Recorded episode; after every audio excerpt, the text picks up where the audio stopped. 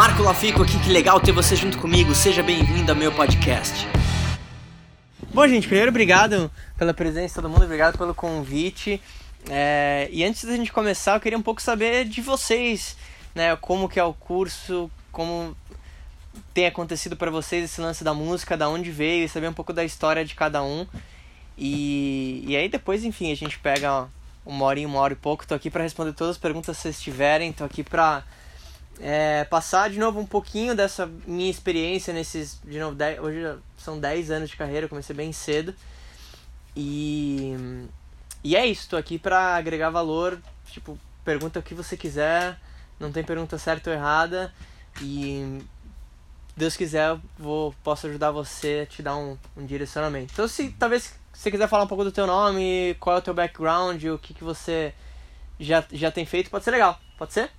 Quer começar, meu irmão? Pode eu quiser. falo com você no, Não, tô ligado. no, no Facebook lá antes de eu vir pra cá. Eu chamei você lá pra perguntar das- dos cursos de produção e tal. Eu tive banda um tempo. Eu sempre gostei de gravar bandas, assim. Inclusive, quando eu gravava, eu gostava muito de ficar no estúdio e tal, vendo Legal. como é que funcionava. E fui fazer publicidade, larguei e falei, ah, vou estudar música mesmo. O curso ainda, assim, eu achei meio raso algumas coisas que eles passaram. Da- Daqui eu ainda não, Vocês estão na mesma me classe, todo mundo? Sim. Sim. Vocês estão há quanto tempo, gente? Dois, se dois. formando agora, né? Ah, já tô se formando. Dois anos, a gente já tá... Quer dizer, acho que você não, né, velho? É, eu É, ainda um- tenho um Um ano e semestre. meio. eu ainda tenho um semestre aí. Mas o que eu mais procuro mesmo é aprender mixa, mixagem, masterização, não Legal. muita produção, assim, pegar e produzir e direção, Sim, não sei o que lá, mas mixar mesmo, técnico de som, engenharia de som. Legal. Isso que eu vim buscar mais aqui mesmo. disso. É um curso grande? Eu não tenho noção. Dois, Dois anos. anos. Dois anos. Não, mas em termos de alunos, desculpa. Hum, Ah, É, começou não. grande, vai. Quando iniciou o curso... Nós somos a segunda turma. Ah, Ah, tem, Ah, é novo, então. mais. É tem novo. uns 90 alunos, 90. Não, e tem dois anos o curso só. É. Essa é uma galera. sim. Tem uma turma Beleza. formada e é. Bom, meu nome é André. Eu gosto de produzir músicas. Eu tenho um estúdio, tipo um home studio assim, que não é na minha casa, é na casa de um amigo e eu tenho um grupo de rap, gravo bastante voz assim. E tem alguns artistas independentes do meu estúdio que eu quero lançar eles assim. Então, pra mim, tipo um papo hoje legal seria sobre mercado assim da música atual e tipo redes sociais, patrocínio nas redes sociais e Beleza, basicamente isso. Beleza. Deixa comigo. Vou pegar essas coisas todas depois a gente. Não tem pergunta? Seu nome, seu vício? Ela, ela que trabalha na, Ela é representante, ela não gosta de aí falar. na portaria da, da Belas Artes. Meu Deus. Meu nome é Camila. Eu canto um pouquinho, gosto de cantar. E Você faz o curso? faço. Ah, tá. Eu não trabalho na recepção. eu, eu canto e entrei num coletivo de música pra começar no ano que vem. E, tipo, a minha intenção é seguir carreira, sabe? Tipo, como cantora e tudo mais. E o curso veio pra eu dar uma aprendida, assim, como Saber gravar. muito É, mas Como coisas. conversar, né? Entre aspas, Exato. tecnicamente. Caramba. Bom, meu nome é Edson. Eu. Na... E putz, acho que eu desliguei. Não. Não, mas ele, vai, ele tá falando. É, né? Então, na real, eu não sou mais aluno, eu tranquei o curso em setembro, por outras questões, eu meio que me afastei da música, assim, eu to tocava, toco baixo, né? Mas aí, é, por um monte de coisa que aconteceu na minha vida, assim, eu tive que me dedicar mais a uma, umas coisas de negócios, assim, na empresa da minha família e tudo mais, Legal. né? E a partir de então eu comecei a me interessar mais por essas coisas de negócio, de mercado, né? E hoje eu não estou trabalhando com nada relacionado à música, né? especificamente com música, Uhum. mas eu tenho muito interesse assim em ouvir pessoas que têm renome, mercado, experiência e fazendo as coisas, porque porque sempre dá para aproveitar alguma coisa, né? Claro. É mais ou menos essa linha. Bom, vamos lá. Meu nome é Matheus.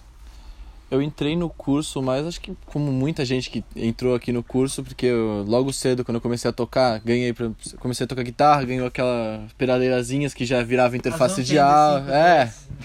Aí você já começa a gravar, comecei a criar interesse e hoje em dia eu pretendo, eu entrei no curso com a pretensão de aprender a mixar, masterizar pra sair daqui, tentar uma vaga, tentar trabalhar em um estúdio, que é a vontade que eu tenho é tenho interesse em participar mais dentro de estúdio do que fora. Hoje em dia eu acho que é mais interessante.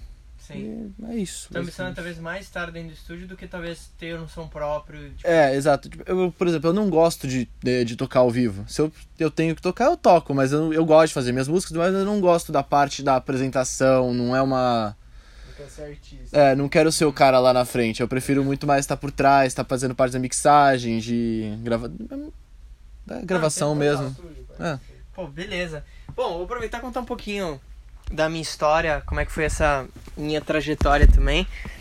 É, Eu comecei muito cedo, assim, sei lá, desde os 12, eu lembro que literalmente eu tava. Acho que a primeira imagem que eu tenho na cabeça é eu literalmente na Saraiva com a minha mãe e achei uma revistinha, aquelas revistinhas podre que vinha com aquele CDzinho, lembra que tinha um monte que vinha com uns jogos e tal. E eu achei uma, tipo assim, Pro Tools Free. Grave você mesmo em casa. E eu peguei aquilo ali, meu, aquilo era ouro na minha mão. Eu devia ter pagado, sei lá, 15 reais. E veio um software bizarro pro Pentium 2. Sei lá, eu devia ter uns 12 anos. Só uma pergunta. Ah. Quantos anos você tem? Tô com 27. Comecei bem novo. Eu comecei bem novo. E aí, eu, eu lembro que eu cheguei em casa, instalei aquilo ali. Obviamente não aconteceu nada, porque, sei lá, eu não tinha uma placa de som. Sabe, coisas máximo do amadorismo. Mas é, é a primeira lembrança que eu tenho.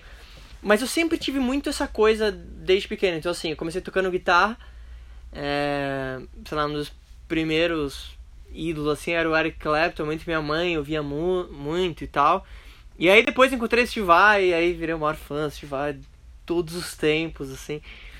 E então eu comecei tocando guitarra, que era o que eu queria. Não tinha muito sonho de, de ter uma banda ou coisa do tipo. Eu só queria tocar guitarra e ter a habilidade para poder tocar o que eu quisesse em casa num som foda.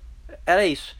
Eu me imaginava fazendo algo com a música e gostaria de ter fazer dinheiro com aquilo, mas não pensava muito naquilo, assim. E aí começou a chegar os 15, 16, né? Meu, o meu pai, ele tem empresa de confecção. Então minha avó, é aquela história clássica da novela da Globo. Tipo, minha avó veio da Itália num navio e veio pra cá e fundou uma empresa do zero. E se ferraram por muitos anos, até que virou uma empresa grande, muito legal. Então o sonho do meu pai era que trabalhasse com ele nessa empresa de confecção que não tinha nada a ver com música. E eu fui lá e tentei trabalhar com ele, durei uma semana, era de não sei qual é a tua relação com seus pais, mas não existe a mínima chance de eu trabalhar com a minha mãe e com meu pai. Não que eu não goste deles, mas a gente tem visões completamente diferentes. E aí, por livre e espontânea pressão do meu pai, ele falou assim, ó, você precisa fazer uma faculdade. Só que desde sempre, talvez por esse DNA empreendedor que eu tive da minha família, eu nunca cogitei fazer universidade de música ou algo do tipo. E desde já já falo. Não estou desencorajando ninguém. Mas é que eu sempre pensei que, não só aqui no Brasil, a música sendo um negócio, talvez a melhor coisa que eu poderia fazer pra mim, para viver de música, era ter habilidades de negócio. Porque na minha cabeça, e, e de novo, isso se aplica a qualquer faculdade. Assim como meu professor de finanças talvez ganha 10 vezes menos do que eu ganho hoje. E ele é meu professor de finanças. Ou era, da PUC. Então, eu tive isso na cabeça e falei assim, putz, beleza, pelo menos na época, tinha acho que um curso de produção musical, se não me engano, na, na Universidade de Cantareira, que aliás era do lado da fábrica do meu pai. Então eu cogitei aquilo por um momento, tipo, nossa, do lado da fábrica, e tem um estúdio, vou passar horas e horas lá. Mas aí eu, eu não sei, eu, eu falei, putz, talvez seja mais interessante pensando a longo prazo que eu tivesse habilidades de negócio. E aí vinha aquela pressão dos pais, faça faculdade, faça faculdade e tal. Eu falei, bom, já que vou ter que fazer, vou fazer administração de empresas. Prestei um vestibular na PUC, passei, comecei e falei, puta, vou terminar isso. E eu entrei com 17. Então eu saí do colegial, já entrei, porque na minha cabeça era assim, cara, eu só quero sair daqui o mais rápido possível. Então se em 4 anos, cara, com 21 eu vou me formar, e foi exatamente o que aconteceu. Eu só queria sair de lá, então se eu tivesse que estudar 10 horas por dia, eu ia fazer isso. E quando eu entrei na faculdade, é, eu tomei um baque, assim. Porque era literalmente eu com 17 e toda a sala tinha 25, 28 anos. As pessoas fizeram cursinho e a primeira aula eu peguei o pior professor da faculdade naquela primeira aula, que era um cara que fazia as provas da FUVEST, assim, um cara matemático, começou a desenhar umas derivadas e logaritmos na lousa. E eu pensei assim, ferrou. Porque, cara, essas pessoas aqui estão fazendo cursinho há anos. E tá eu que saí com 17 de uma escola que, sei lá, uma escola comum. Falei, bom, não tenho base nenhuma pra talvez concorrer com esse tipo de, de pessoa. E aí me apavorei. Falei, putz, ferrou, né? E aí eu lembro que eu voltei pra casa, assim, aí conversei com a minha mãe, putz, mas eu quero fazer música, mas ao mesmo tempo preciso fazer isso. E aí minha mãe falou assim, ó, oh, por que, que você não vê um, um curso de áudio, alguma coisa assim? Eu falei, bom, tá bom. E aí fui lá e vi o IAV. E aí fui lá, vi o IAV, e aí comecei a fazer um curso deles básico lá e tal. E depois posso falar um pouco da minha visão sobre isso. Só que pra mim, de novo, uh, vocês vão ver que talvez na minha história, uh, a primeira coisa que eu sempre tive na cabeça era a certeza de que ia dar certo. E vocês vão perceber que eu fui levado, assim, literalmente. Então eu lembro que no final do colegial, nessa transição por faculdade, a professora de psicologia perguntou assim: O que vocês querem ser? Eu levantei a mão e falei: Produtor musical. Eu não tinha, assim, a menor dúvida que eu ia ter resultado. E eu acho que é a primeira lição, que é a definição de propósito muito claro. Eu sempre tive isso muito claro. Eu simplesmente não tinha dúvida nenhuma que algo ia acontecer e eu ia ter resultado naquilo que eu queria. E eu sei que isso é difícil, porque conversando com vários outros amigos, para mim isso foi muito natural. Mas a maioria das pessoas, ela, tipo, ela deseja, mas ela não espera. Eu desejo ser bem sucedido na música, mas no fundo a pessoa tem aquele. É, mas puta, não sei, mas o mercado, aquelas coisas todas. E eu conversei com minha mãe, pô, mas eu quero trabalhar com música. Ela falou, vê o curso. E aí o curso, você vê, o ponto mais marcante foi que um dia eu tava, enfim, num hall de entrada e eu tava escutando uma pessoa perguntando para outra pessoa uma coisa de um software específico, de um Pro Tools da vida. E aí eu vi que ela tava perguntando, as duas pessoas conversando sobre aquilo e eu sabia a resposta. E eu fui até essas duas pessoas, parei e falei, olha, desculpa interromper, eu tava ouvindo o que vocês estavam falando, mas para você fazer esse corte no transiente, você tem uma função no Pro Tools, você aperta Tab e aí você consegue fazer isso. Mas caras, pô, beleza, obrigado e tal, valeu. Beleza, passou. Literalmente, dá uns três meses eu indo nesse curso, eu tô andando aqui perto, na Vila Mariana, descia no metrô na Rosa, ia a pé e tal. Esbarrei num cara. Aquela esbarrada de filme, assim, de voar coisa, assim. Aí a hora que eu olho, é a pessoa que eu tinha tirado dúvida três meses antes. Concluindo a história. Pô, e tal, você é aquele cara que me tirou aquela dúvida e tal. E eu já, na minha cabeça, pô, preciso trabalhar no estúdio, preciso trabalhar no estúdio. Aí o cara vira e fala pra mim, cara, engraçado, eu saí do estúdio que eu tava trabalhando hoje e eles estão precisando de alguém. Você não conhece alguém que talvez gostaria de trabalhar lá? Eu falei, cara, eu? Aí ele falou, ah, tá bom, se você quiser você pode fazer entrevista hoje lá. Eu, tá? Aí fui lá, fiz essa entrevista, comecei no dia seguinte. Então era um estúdio de dublagem. É um estúdio até bem grande, o cara bem conhecido. E, mas não era muito o que eu queria. Tanto que eu lembro que no primeiro dia, fui lá, conversei com o cara e vi. E era aquele estúdio assim que, putz, dá aquela brochada. Sabe aqueles equipamentos que assim, é um estúdio, mas não é um estúdio? O cara, tipo, ah, então, é aqui onde a gente grava. Aí tem, tipo, aquela Tascam usada num PA nos anos 80. Tipo, é o estúdio, mas não é, sabe? Já. Tipo, ah, olha essa interface. Aí o cara vem com aquela Sound Blaster que. Tá, beleza, mas. Não, não era isso, era tipo um Pro Tools antigo e tal. Mas, bom, era o que tinha, né? E aí eu lembro que foi muito legal, eu aprendi muito, assim, porque eu não tinha nenhuma noção desse lance de dublagem. Inclusive, tem dublagem de filme pornô, sabia disso? E foi uma das primeiras que eu peguei, que foi a melhor experiência do mundo, assim. Imagina, pô, vamos fazer aquela parte da gozada de novo? Pô, não ficou tão legal? E o cara com um script, assim. Pô, não, nessa hora acontece a penetração. Cara, coisa mais engraçada do mundo. E aí, eu fiquei lá um tempo, mas eu, eu queria trabalhar com música. Era, esse era o meu foco, era o que eu queria. E, e eu lembro que logo nesse comecinho, né, até um pouco antes de eu entrar nesse estúdio, eu tinha mandado uma mensagem pro estúdio do Rick Bonadil, porque era do lado da minha casa. E eu lembro que eu fui lá, conversei com o Lampadinha, que era uma pessoa que trabalhava lá. E eles, ah, pô, você é muito novo e tudo mais, papapá. Esse é um detalhe importante, eu vou chegar lá. E, enfim, então aí comecei a trabalhar nesse estúdio, fiquei um tempo lá, não foi tanto tempo. E, mas eu queria trabalhar com música. E aí eu lembro como se fosse hoje, eu tava fazendo um outro curso assim, e fiquei muito amigo de um professor meu que me dava aula lá.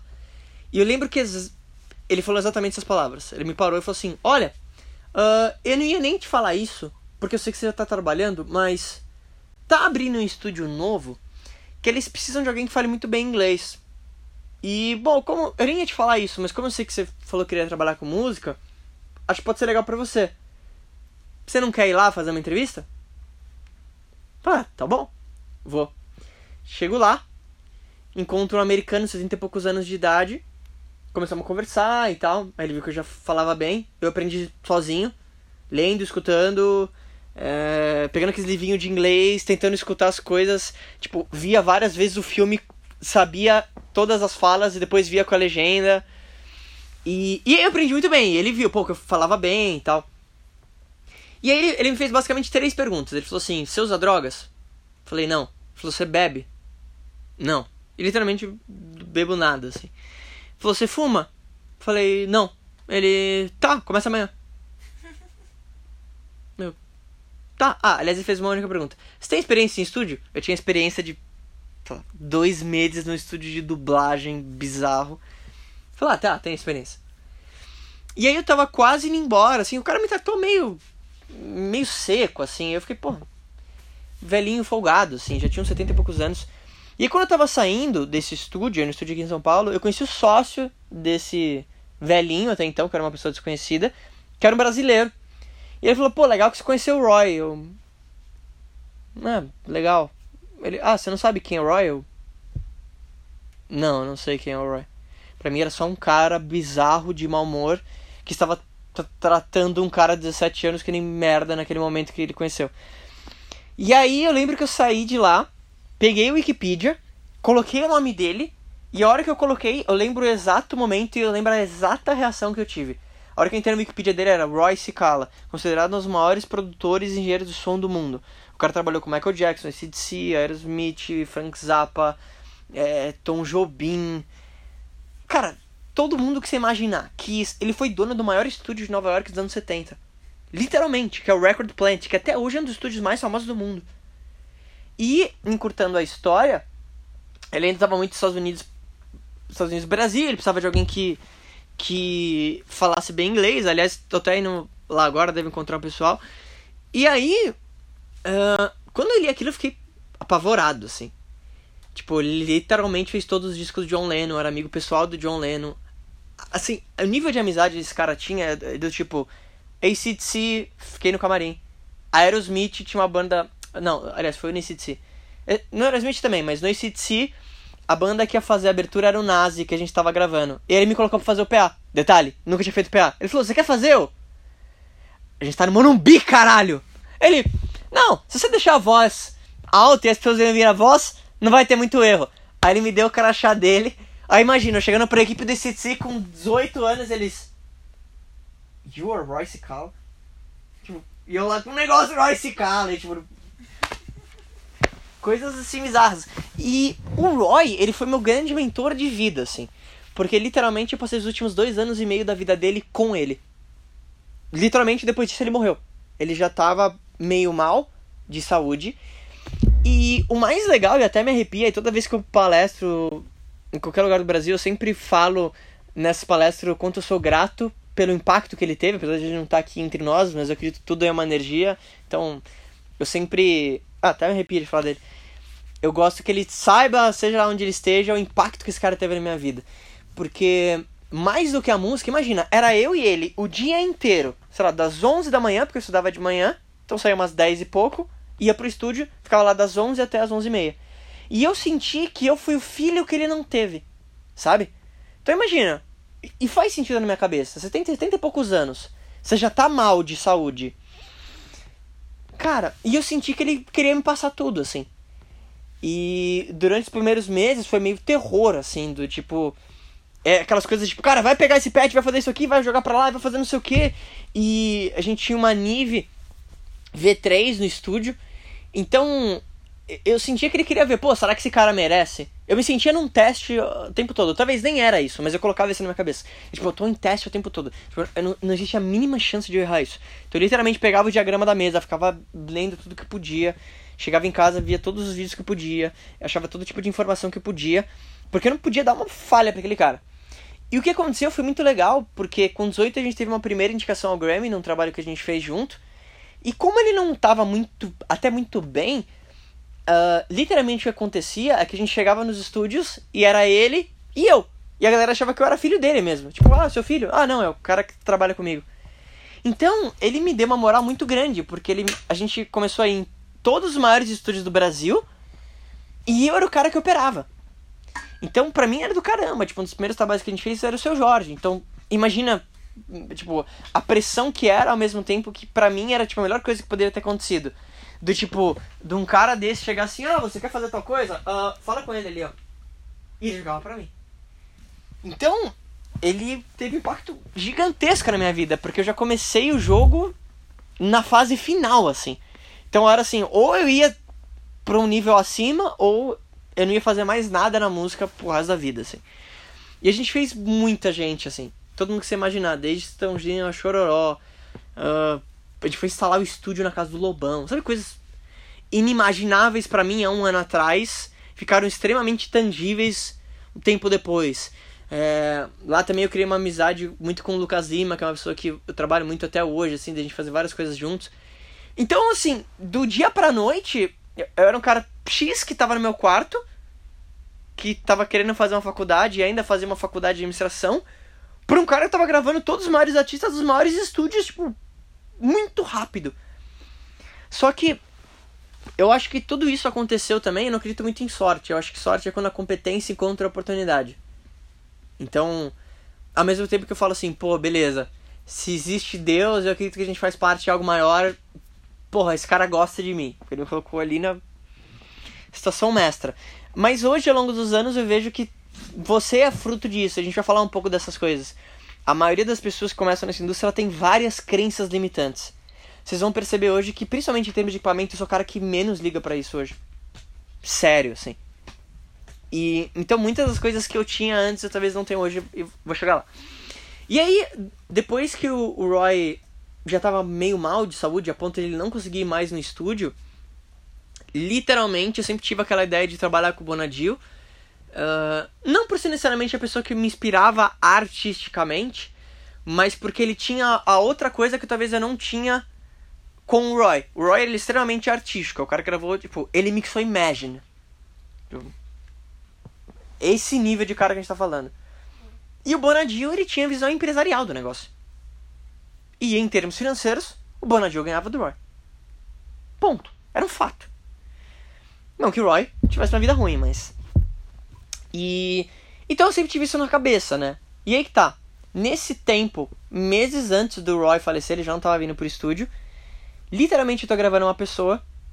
E essa pessoa tinha um contato dentro do estúdio do, do Rick. E aí ele falou assim: Olha, o Lampadinha, que era a pessoa que tinha falado lá no começo, tava saindo do estúdio. E ele veio e virou e falou exatamente pra mim isso. Cara, eu acho que eles vão precisar de alguém lá. Você não conhece alguém que gostaria de trabalhar lá? Cara, eu te juro por Deus. Eu falei, cara, o já não tá vindo, acho que pode ser legal pra mim. Na outra semana eu fui lá, fiz entrevista, comecei. Entrevista, foi um bate-papo, né? Ele já conhecia um pouco do meu trabalho. E aí no Rick foi muito legal, porque eu tive um pouco da outra visão do negócio. Que era diferente da visão artística que a gente, a gente tem. Tipo aquela visão glamurosa. E Depois, se vocês quiserem, eu posso falar um pouco mais disso na prática. A visão do Rick é, não é que não seja uma visão artística também, mas é uma visão muito mais focada em negócio também. E muita gente se esquece de que a música é um negócio também. E que o que você tá fazendo, o teu disco, ele é uma parte do todo. E eu vejo claramente, e talvez vocês já tenham sentido isso, vocês já, já pegaram algum trabalho, a diferença da banda média e do grande artista. A banda média, ou a banda tá começando, ela se preocupa com coisas que não são importantes. Parecem importantes agora. Puta, eu chimbava com um dB mais alto. Nobody gives a fuck. Eu dava muita importância pra isso no começo. Hoje não é que eu dou. Claro que se ficar um negócio absurdamente alto, eu vou abaixar. Só que eu vejo que a música é o principal negócio. E se a gente gravar com uma Apollo, ou se a gente gravar com uma Focusrite, e posso... Aliás, detalhe importante. Todos... Aliás, todos não, mas... 95% dos meus trabalhos que eu fiz nos últimos anos, eu mixei no meu laptop com fone. Completamente contra o que qualquer pessoa vai falar. Não, porque você tem a sala. E eu brigava com o Roy sobre isso, porque a gente tinha a melhor caixa do mundo, mas eu queria mixar no meu fone. Porque a minha ideia era simples. Se eu usar o meu fone, eu sempre tenho a mesma referência. Em qualquer lugar. E isso fazia completo sentido pra mim. Ah, tá, mas você não vai ouvir o grave tão bem. Sim, mas é uma referência. Se eu ouvir numa caixa de celular, talvez uma caixa um pouco maior, horrível, mas eu acostumar com aquela, aquela referência, por mais que aquela referência não esteja calibrada e pareça que tem 10 dBs a mais de grave, se eu acostumar com aquela referência, na minha mix, naturalmente, eu vou querer alcançar esse grave. E aquilo fazia total sentido na minha cabeça. Que era muito diferente do que eu sempre ouvia. Não, porque você tem que estar na sala completamente alinhada. E porque as paredes reflexivas e tudo mais. E eu entendo isso. E é legal que você tenha isso. Mas 95% dos trabalhos que eu fiz foram no laptop. Com o meu fone. E que fone era? Só por O curiosidade. OKG é mais podre, K240. Sério, ho- hoje, acho que eu não tô com ele aí, mas eu comprei um- recentemente um JBL, assim, que eu. Que de novo, é, é, é aquele típico som pra ser ouvir na academia, mas muito bom. E eu ouvi aquilo e falei, cara, muito foda isso aqui. Ah, vou mixar um negócio. E aí eu, eu fiz o, o do Esteban Tavares, não sei se alguém gosta ou conhece, que é um chama Saca La Muerte de tua vida. Foi um dos maiores playlists do Spotify. E é um disco inteiro mixado e masterizado em uma semana mais rápido do que parece.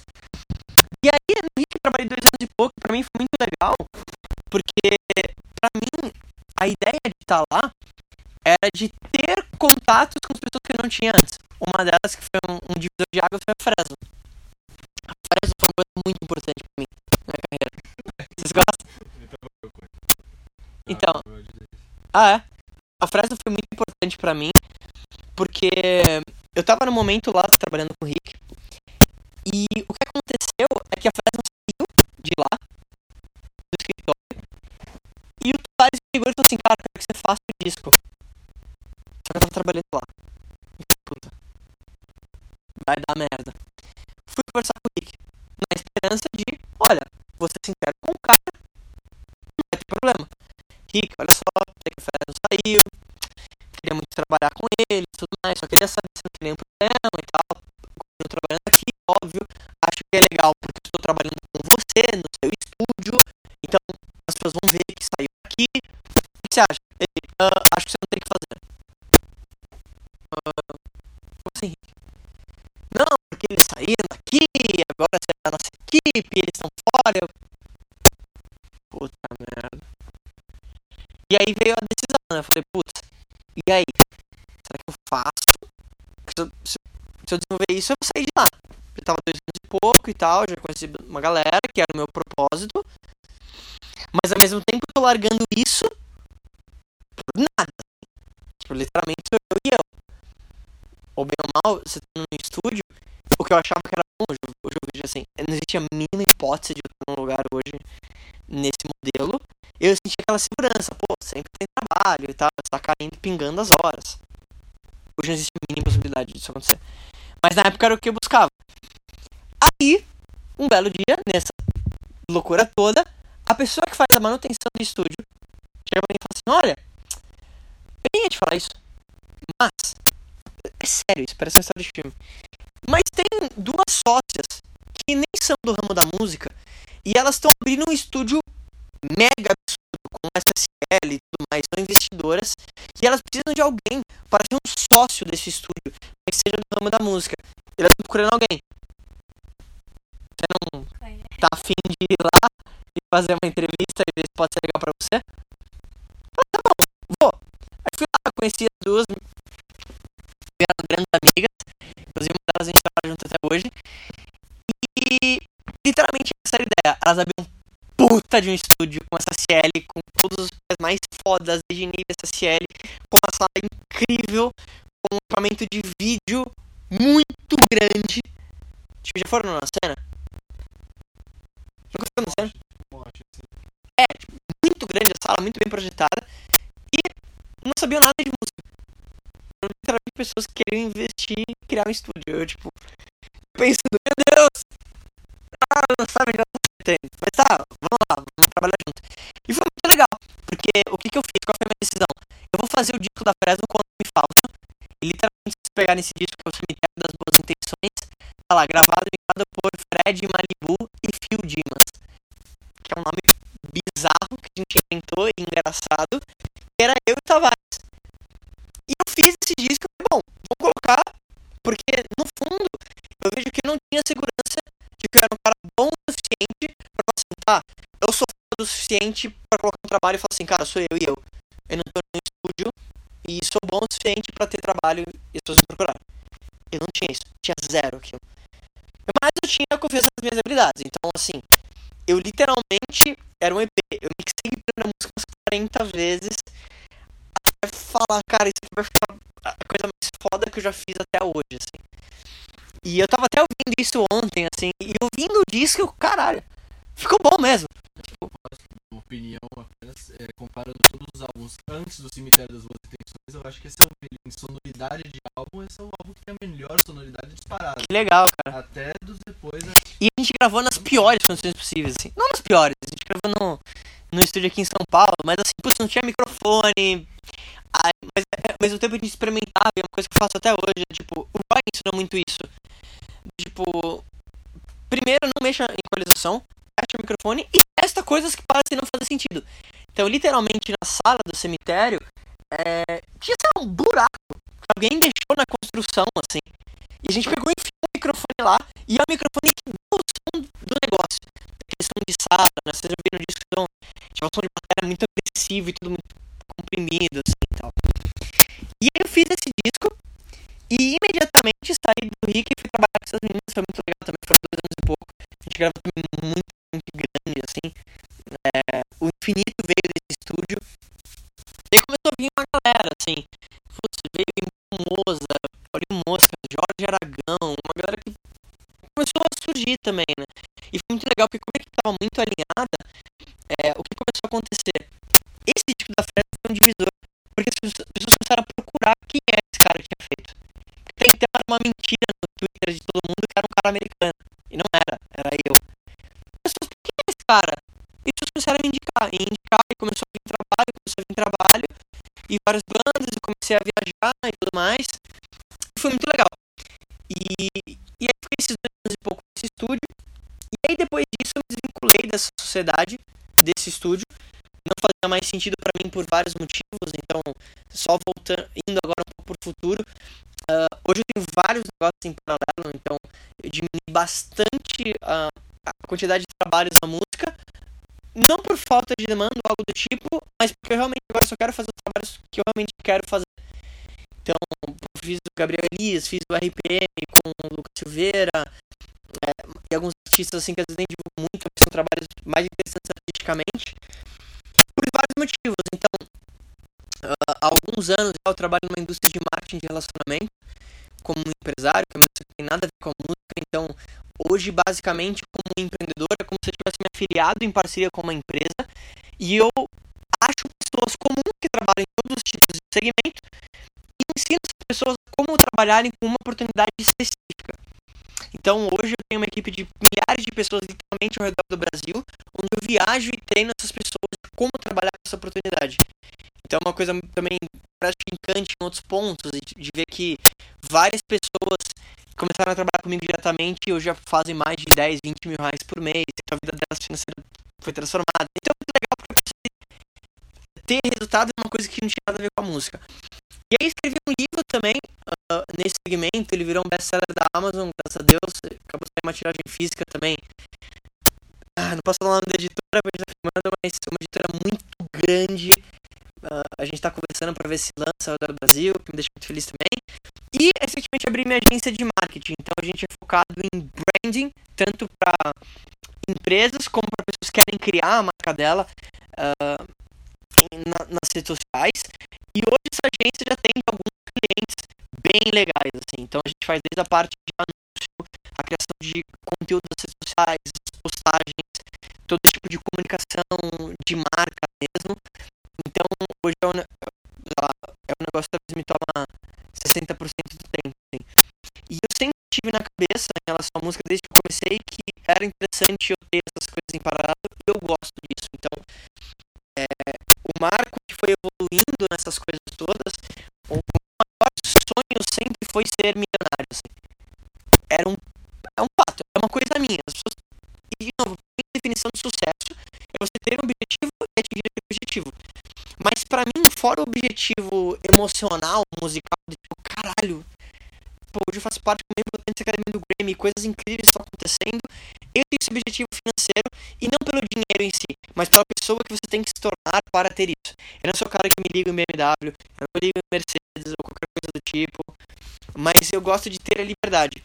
Então, ah, trabalhando com a música, de novo, eu não falo isso pra encorajar e ou desencorajar, depende muito do que você, que você pretende. Eu cheguei num patamar onde eu cresci muito rápido e eu comecei a olhar para as pessoas que estavam há 40 anos à frente de mim, que já tinham um nome até maior do que o meu, e eu não sei se era aquilo que eu gostaria de fazer quando eu tivesse 40, 50 anos, sabe? Eu amo fazer isso, mas eu não sei se necessariamente eu quero fazer isso 7 dias por semana, 15 horas por dia. Entendem o limiar? E eu vivi isso intensamente, literalmente, eh, principalmente de- desde a época do Roy, eu tinha a chave do estúdio. Literalmente, imagina, eu com 17 anos com a chave de um estúdio que chama Neve V3 e todos os equipamentos mais fodas do mundo. Literalmente, sábado às 10 horas, eu pegava um ônibus e eu ia pro estúdio e ficava até as 2 da manhã sozinho, meio com medo, assim, tipo, sei lá, vai um ET aqui, sei lá. E ficava lá gravando sozinho. Eu literalmente montava a bateria, aí ia lá, ouvia na mesa, apertava REC, aí eu voltava pra bateria correndo, aí eu lá, tocava, aí eu voltava pra mesa, aí eu ouvia, ah, tá uma merda. Aí eu voltava, mexia tudo, aí mesma coisa, corria lá dentro do estúdio, dava o REC, voltava, gravava qualquer coisa, e eu ficava testando tudo que eu podia, assim. Então, ao longo desses anos, e eu acho que talvez essa parte um pouco mais prática, e daqui a pouco a gente entra um pouco na parte de perguntas, só quis dar essa explanação geral, só pra vocês entenderem onde eu vim.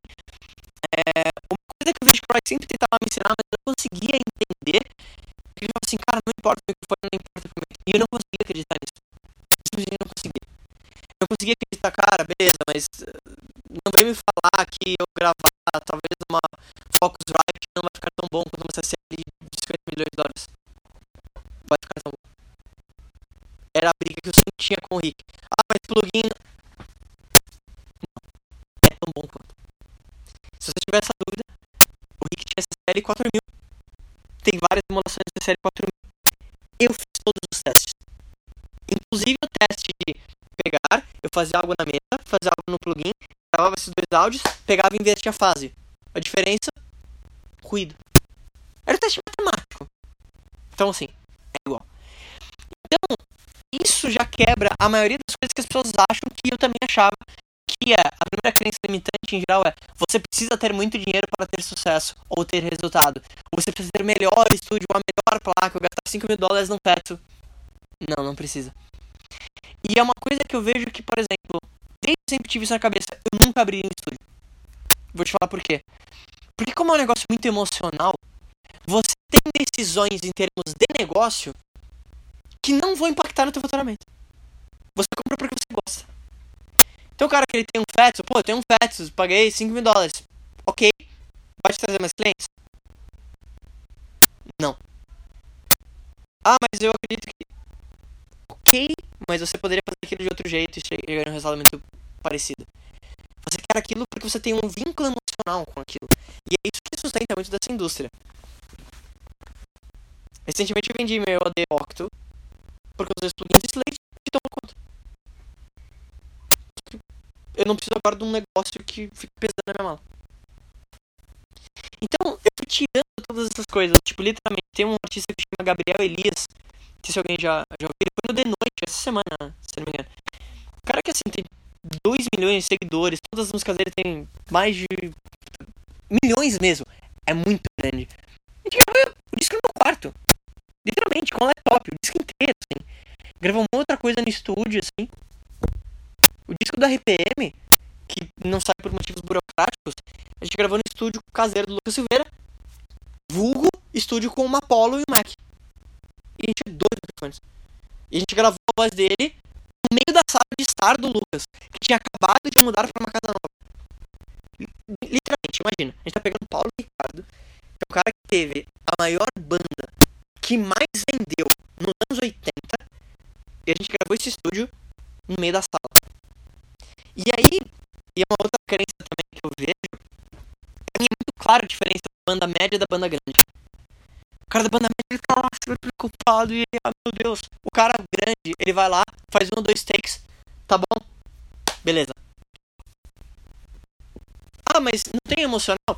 Tem. Só que ele entende que o disco é 10 ou 20% no máximo do trabalho que realmente é. O que acontece das vezes? Disco. Legal. Aí o cara passou 5 anos pra fazer aquele disco. Que é o Chinese Democracy da vida de todo mundo que nunca sai. Aí ele lança o disco e nada acontece. Aí, ah, meu Deus, a música não funciona. Entendeu? O cara grande, ele faz o disco rápido e ele explicou como ele vai divulgar, como ele vai fazer o show, qual roupa que ele vai usar, como vai ser a estrutura do show. E é o que o Roy me falava: existe o músico e existe o artista. O músico é o cara que se preocupa nesses micro detalhes emocionais e artísticos. Marcos, tá falando que não é importante? É importante. E eu era o cara que mais me ligo. Só que eu não preciso demorar cinco anos naquilo. Eu demoro uma hora naquilo. Eu me desvinculo. Tem muita gente que fala assim: ah, mas o mix você não termina. Não, você não termina. Eu termino. Porque eu cheguei no centro crítico, cara, está legal? Está. Quer mudar alguma coisa? Não. Então terminou. Acabou. Chega. Eu não me linkava emocionalmente. Então quando eu vi essas coisas todas, eu, cara, mas não faz sentido para mim. Como assim você nunca termina? Isso para mim é você não ter uma confiança ou alguma coisa está batendo e Muita gente faz aquelas coisas do tipo. Só pra vocês entenderem esse conceito. Pô, vamos gravar 50 mil microfones de guitarra pra gente ter opções? Não, não, eu não quero opções.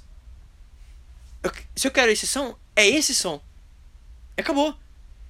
As pessoas têm tantas opções que elas demoram anos. O cara demora meses pra mixar uma música. A minha média é duas, três músicas por dia. E é isso. E, e aquilo, e o artista se quiser vai fazer um recall. E beleza, e acabou. Por quê? Como produtor, e então assim, eu comecei vindo muito da parte de gravação e mix, mas fui indo pra parte de produção, apesar de eu sempre ter mixado e gravado as, as coisas que eu produzia, mixava e tal. É, eu entendi que eu precisava focar na música. Então, literalmente, isso depois até contra o nosso trabalho, entre aspas, mas é importante que vocês entendam. Se a música for muito boa e a gravação for uma bosta, a música ainda vai estourar. Porque as pessoas que consomem o nosso produto, elas não se importam com isso. Ah, Marco, mas que triste. Não, não é triste. Eu tenho zero emocional com isso. Se o cara achar meu som de bateria muito foda, eu acho muito legal, de verdade, eu fico muito grato. Mas, entendo que o cara vai ouvir, ele não vai ficar muito ligado nisso. Ele quer experiência. As pessoas compram coisas, não é pela coisa, é pelo estado emocional que aquilo vai levar pra ela. Então quando a pessoa ouve uma música, de novo, ela não tá comprando um disco. Ela está comprando a experiência emocional de ouvir uma música foda. Sabe quando você tá naquele dia que você ouve aquela música foda, cara? Parece que tudo tá dando muito certo. Você põe aquela música mais foda que você mais curte. Parece ser o rei do mundo. Sabe aquela sensação? É aquilo que você compra. Não é a música. Então quando você começa a entender isso, é, e, muita gente às vezes me fala assim, pô, qual, aonde você vê que a música vai ir hoje? Os tempos mudaram. Então, talvez a maior dica que eu posso dar, a gente já entra em perguntas, é que você tem que ser rápido. E o mercado hoje é rápido. Literalmente, o dado é: você tem 9 segundos da pessoa nas redes sociais para prender a atenção dela. 9. Literalmente, se você pegar a tua rede social, provavelmente é menos do que isso, porque você faz assim, ó.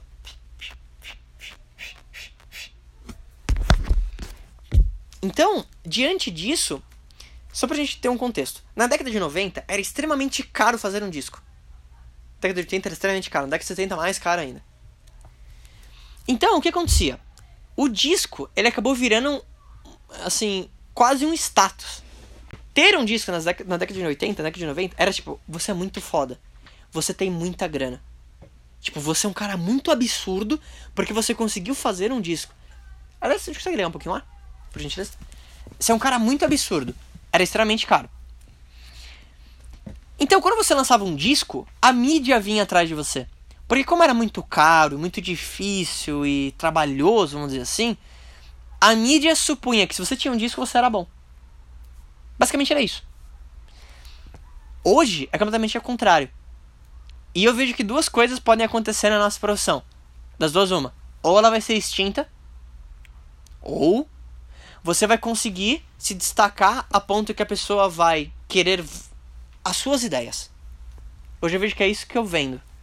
A pessoa não me contrata mais por onde eu vou gravar o disco, ou que placa que eu vou usar, ou se eu tenho um Neumann. Ela não se importa.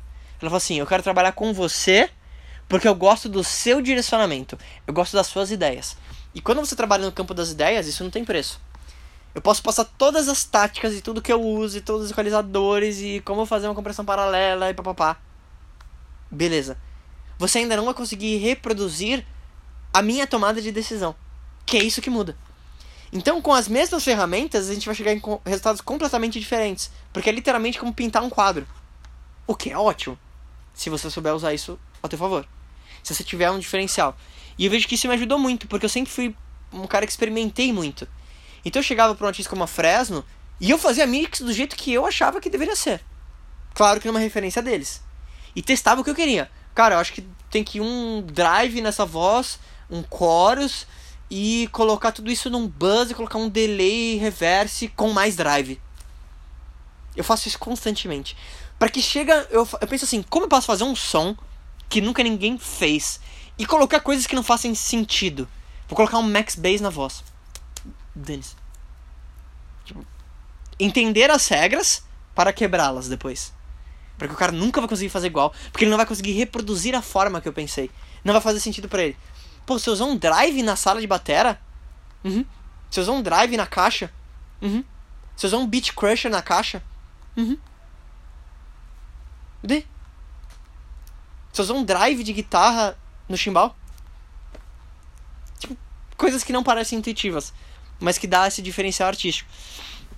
Então, ah, ter um disco na década de 90 era você ter um negócio absurdo. E isso mudou. Então hoje, literalmente, a- o maior conselho é: seja rápido, trabalhe rápido, saiba identificar o que o cliente quer e entregar aquilo. Então, do mesmo jeito que eu tenho essa liberdade criativa, eu não tenho um vínculo emocional do tipo: ah, mas o cliente ele quer tirar tudo e deixar de um jeito que talvez eu não goste tanto, mas ele amou. Zero ego. Antes eu tinha muito isso. Não, mas como você quer deixar a voz assim? Ela está muito velada, você não está percebendo que é 250 Hz. Eu ficava. Eu ficava. ficava bravo. Não, esse cara não tá entendendo. Tá tendo um mascaramento do bom com baixo. Hoje eu entendo, eu preciso ter um cliente feliz. Se ele está feliz, eu tô feliz. Aquele cara que talvez vai fazer isso comigo três, quatro vezes, ele é o cara que manda. Então se ele quer aquilo ele tá mais feliz com aquilo, é bom pra mim, porque eu uso menos o meu tempo. É bom pra ele, porque agora ele tá feliz. Mas eu ficava debatendo com o cara. Nunca façam isso. Você nunca vai conseguir ganhar. E você vai perder o cara. O cliente. Então.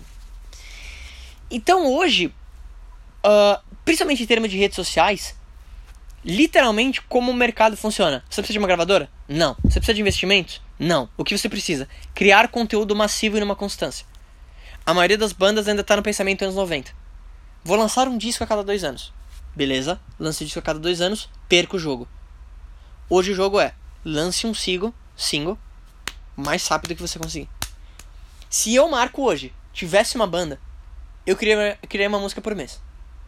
Que é o que, por exemplo, uma das contas que a gente tem agora nessa agência de mídia é a Fresno. Então o Lucas é, é um baita amigo, a gente tá até com outro projeto junto. E então a gente tá fazendo alguns trabalhos juntos. E uma das coisas que a Fresno tem feito é, é, em, em outros projetos do Lucas é single atrás de single. Não sei se vocês perceberam. Single disso, single do Bishop, single da Fresno, single não sei o que, versão deluxe. Por quê? Literalmente, se você se você tem sua música no, no- numa playlist alguma coisa assim, um exemplo, sei lá, imagina um artista grande, vai. Literalmente, você consegue ver em algumas plataformas a quantidade de plays que você tem no Spotify e em outras plataformas. Quando você lança alguma coisa, existe um pico. Faz assim, ó, puf. E depois de um, sei lá, uma semana, esse pico volta ao normal. Fica mais ou menos a mesma coisa, a não ser que você entre numa playlist. Só que o curioso é que esse pico, ele é igual se você lança um álbum ou se você lança um single.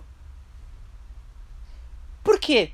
Faz total sentido. Teu artista foda lança o disco inteiro. E de novo, talvez a gente seja um mercado diferente. Eu, Marco, raramente hoje escuto um álbum de cabo a rabo. Então assim, tá, O artista predileto lançou um álbum incrível, vou escutá-lo, vou parar e apenas escutar. Eu escuto, pô, tô na academia, tô fazendo alguma coisa, tô bem no aeroporto, sei lá. Mas é difícil eu escutar o álbum de cabo a rabo, numa sequência só, sem trocar de música. Como que as pessoas ou- ouvem a música? Ela vai, ouve 40 segundos, puta, mas tinha aquela música muito foda, nossa, faz tempo ouço. Aí você vai lá e troca. Aí você ouve um minuto e meio. Nossa, mas puta, agora eu lembrei de outra música muito violenta. Você vai lá e troca. É difícil ouvir a música inteira e seguir aquele disco. Então, hoje a estratégia é literalmente lançar singles. Singles. Então, se eu fosse começar do zero em qualquer uma das coisas de vocês, o que eu faria? Ia em busca de bandas que estão precisando desses trabalhos. Falei assim, cara, quer fazer um single? Eu vou trabalhar de graça pra você, você coloca o meu nome. E, dependendo do, do case, sei lá, você me coloca como se eu estivesse tocando teclado no ISRC, a gente põe essa música no Spotify. E eu ia pegando várias bandas diferentes. Por quê? Se você fizer um bom trabalho, naturalmente, se essa banda pensar em fazer um outro trabalho, quem que ela vai pensar naturalmente? Tipo, é óbvio que ela vai pensar em você. É, e eu fiz isso desde o começo inconsciente. Vários trabalhos eu falei sim. Pô, mas eu preciso ganhar dinheiro também. Eu sei, essas são duas opções. Usar esses trabalhos como portfólio para você conseguir cobrar mais rápido ou ter outra coisa em paralelo. As duas funcionam. Ou talvez ter um, back, um backup financeiro, talvez da tua família que te apoia. Se você conseguir isso, melhor. Isso te dá uma vantagem competitiva. Você consegue ter mais tempo, você consegue experimentar mais. Então, se eu fosse começar hoje, é exatamente o que eu faria. Eu olharia, sei lá, na... ficaria o dia inteiro no Facebook procurando bandas independentes que tenham um som legal, que já são pré-formatadas do tipo, a Fresno já era a Fresno. Tipo, é muito curioso, assim, de ver artistas que eu peguei e vi a ascensão. Você pegava esse cara quando ele tava começando, já era foda. Já era legal. Uma coisa que eu vi e falei assim, cara, isso aqui é 90% melhor do que a maioria dos trabalhos que eu tô vindo. Pô, isso aqui. Isso aqui tem um diferencial. O caso desse, desse meu parceiro Gabriel Elias, que tive a honra de produzir, foi um desses cases. Falei, cara, quem é esse cara que tem um milhão de pessoas no Facebook, mas não tem um disco? Cobrei muito mais barato dele. Por quê? Cara, potencial gigantesco. O que, que eu fiz? Literalmente, eu tava num show com a minha ex-namorada, ela me indicou ele. Cheguei lá. E comecei a bater papo. Pô, quem é o empresário desse cara? Pô, esse cara. Falei, pô, eu sou produtor musical, me interessaria em produzir ele. Aí o cara falou assim, pô, que curioso. A gente tá precisando de um produtor. A gente tá vendo algumas opções e tal. Legal, olha aqui meu portfólio, quero trabalhar com esse cara. A gente fez o disco na minha casa.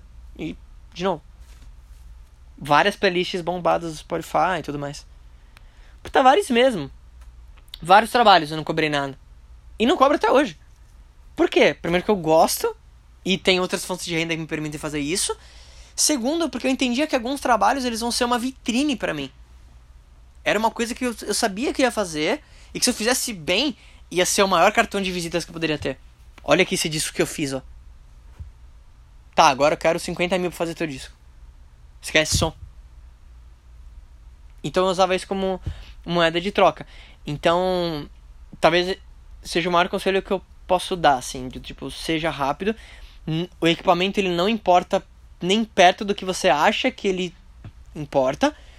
E principalmente, que é uma coisa que eu falo bastante, trabalhe na sua marca pessoal. Essa é a sacada. As pessoas precisam conhecer você. Se você tá lá no teu quarto e ninguém te conhece, e eu sei que mix é você no seu quarto, sozinho, e é uma coisa que a gente gosta e é muito foda. Mas é uma coisa que eu também fiz inconsciente no meu começo, mas hoje faz consciente, é que eu criei esses relacionamentos. Então, pô, vai ter festa de terça-feira à noite. Tinha faculdade de manhã e a faculdade é minha prioridade. Mas eu ia. Aí eu saí de lá 3 horas da manhã. Ia lá e conhecia. Pô, quem é esse cara? Pô, esse é o cara da banda tal. Pô, legal, sou o Marco, produtor musical. E esse é cara? Banda tal. Ô, beleza, sou o Marco, produtor musical. Eu estava onde as pessoas estavam. Entende? E essas pessoas não estão numa faculdade. Elas estão no mercado, elas estão tocando, elas estão numa festa. Então onde as pessoas estão? Cara, de terça-feira as pessoas estão indo no Paris 6. Cara, não sei. Junta uma grana, vai lá, toma uma água, mas esteja lá. E quando você tá lá, você tem a mega oportunidade de talvez ter essa abertura. Talvez não vai acontecer agora, você não vai pegar um trabalho agora. Mas a pessoa, pô, tem um cara que tal, que sempre vem falar de mix e tal. Pô, legal.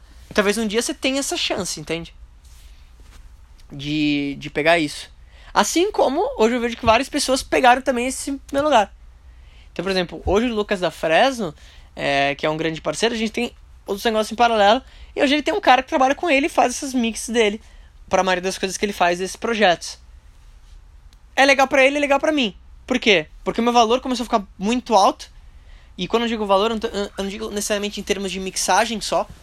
Por ter outros negócios que me geram um financeiro legal, começou a ficar quase inviável. Do tipo, cara, beleza.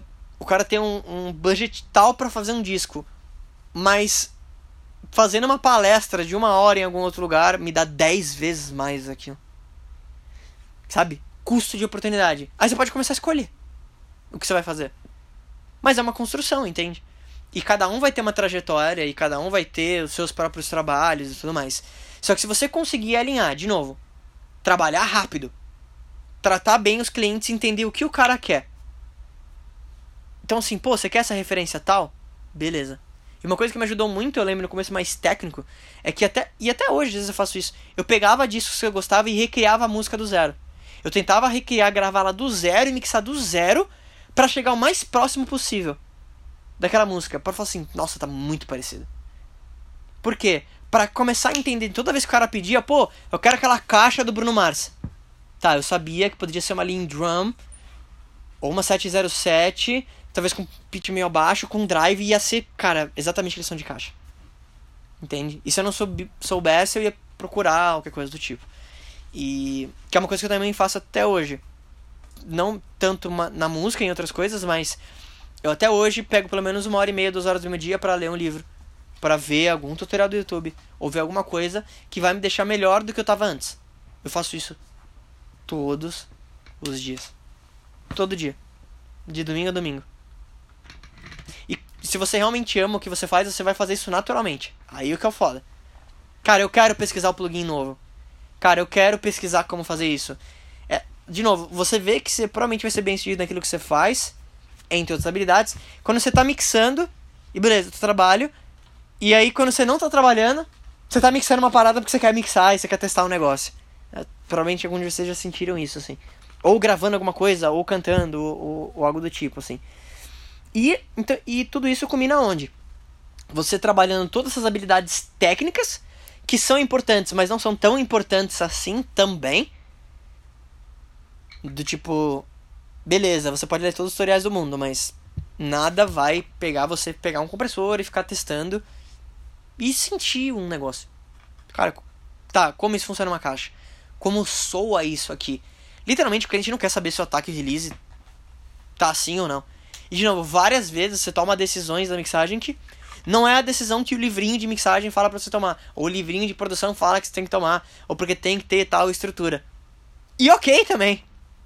Tipo, eu, eu às vezes vejo que aquele cara que é o, é o cara da, da teoria. Ele sabe a teoria inteira do curso do IAV. Mas não tem um trabalho dele que bombou. Tipo, que, que adianta? E ele quer discutir sobre os beats ou se você grava em 48, 96. Vou te falar, todos os trabalhos do Bonadil gravados em 44. Todos. E aquela coisa, ah, vou gravar em 96. Que era a coisa que eu tinha. Nossa, eu quero aquela placa que grava em 192 24 bits. Não precisa.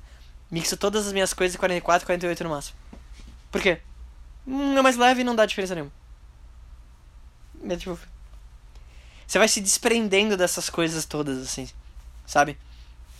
E. E eu, eu acho que é isso, gente. Esse é um pouco da, da minha trajetória. Até me acabei me estendendo um pouquinho aí. É... Mas eu acho que, de novo, o maior, talvez, aprendizado que você pode ter é aceitar que você vai ter a tua própria trajetória. Ela vai ser diferente da minha, não quer dizer que seja melhor ou pior. Só que é importante que você tenha uma visão muito clara do que você queira e não só na música. Não cometa talvez o erro. Ou, quer dizer, não é um erro, mas. Do tipo, a pessoa que para falar pra mim assim, ah, mas a música não funciona, não dá resultado. Não dá resultado para amador. Profissional ganha dinheiro. Profissional ganha dinheiro em qualquer coisa.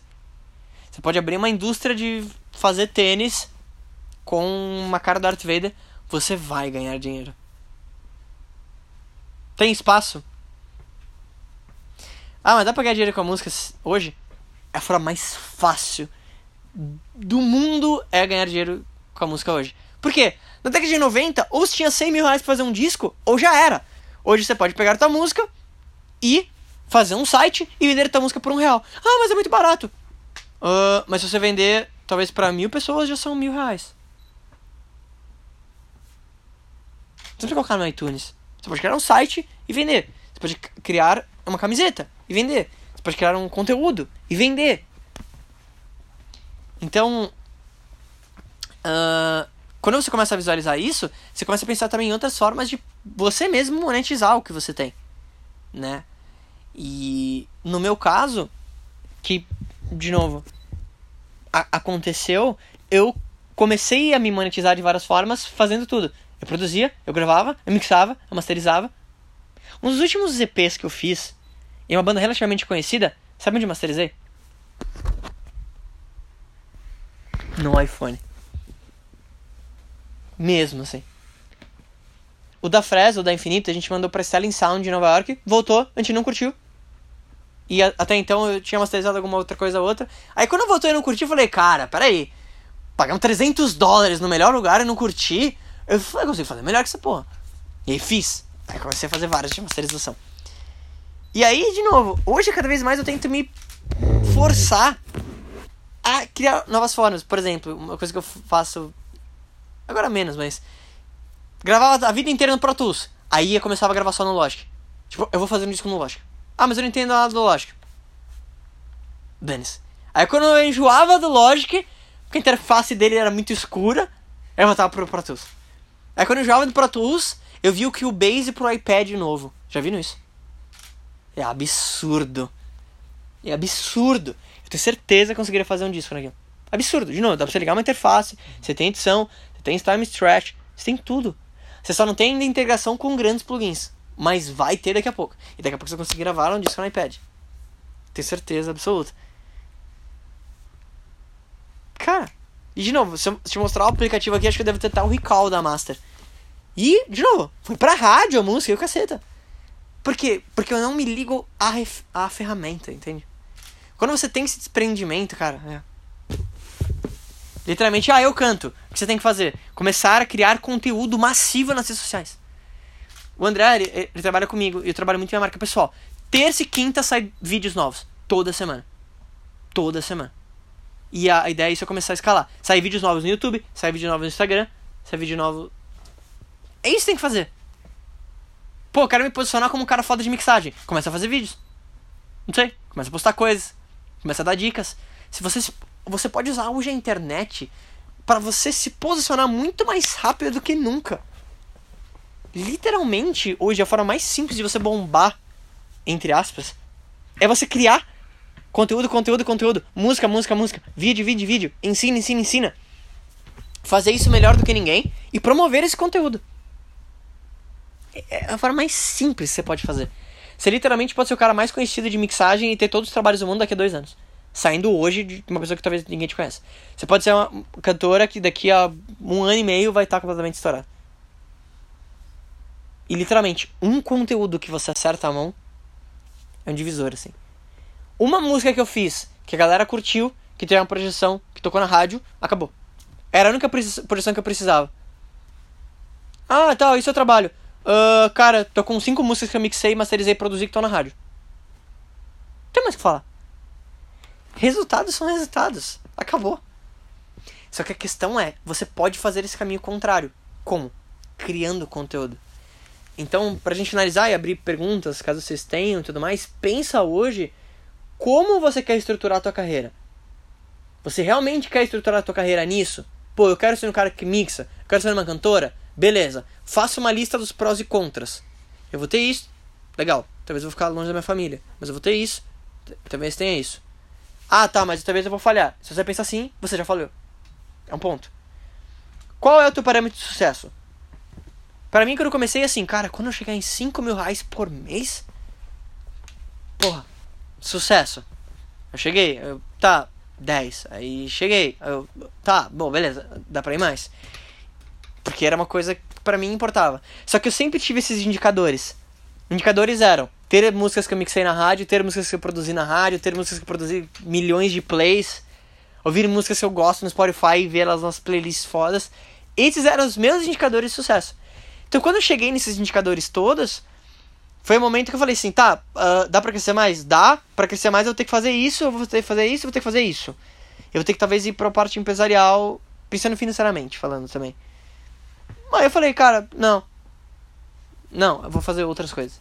Pra mim. Mas se você não tiver esses indicadores, você não vai conseguir mensurar. Então, pô, eu sou um cantor, ou eu mixo.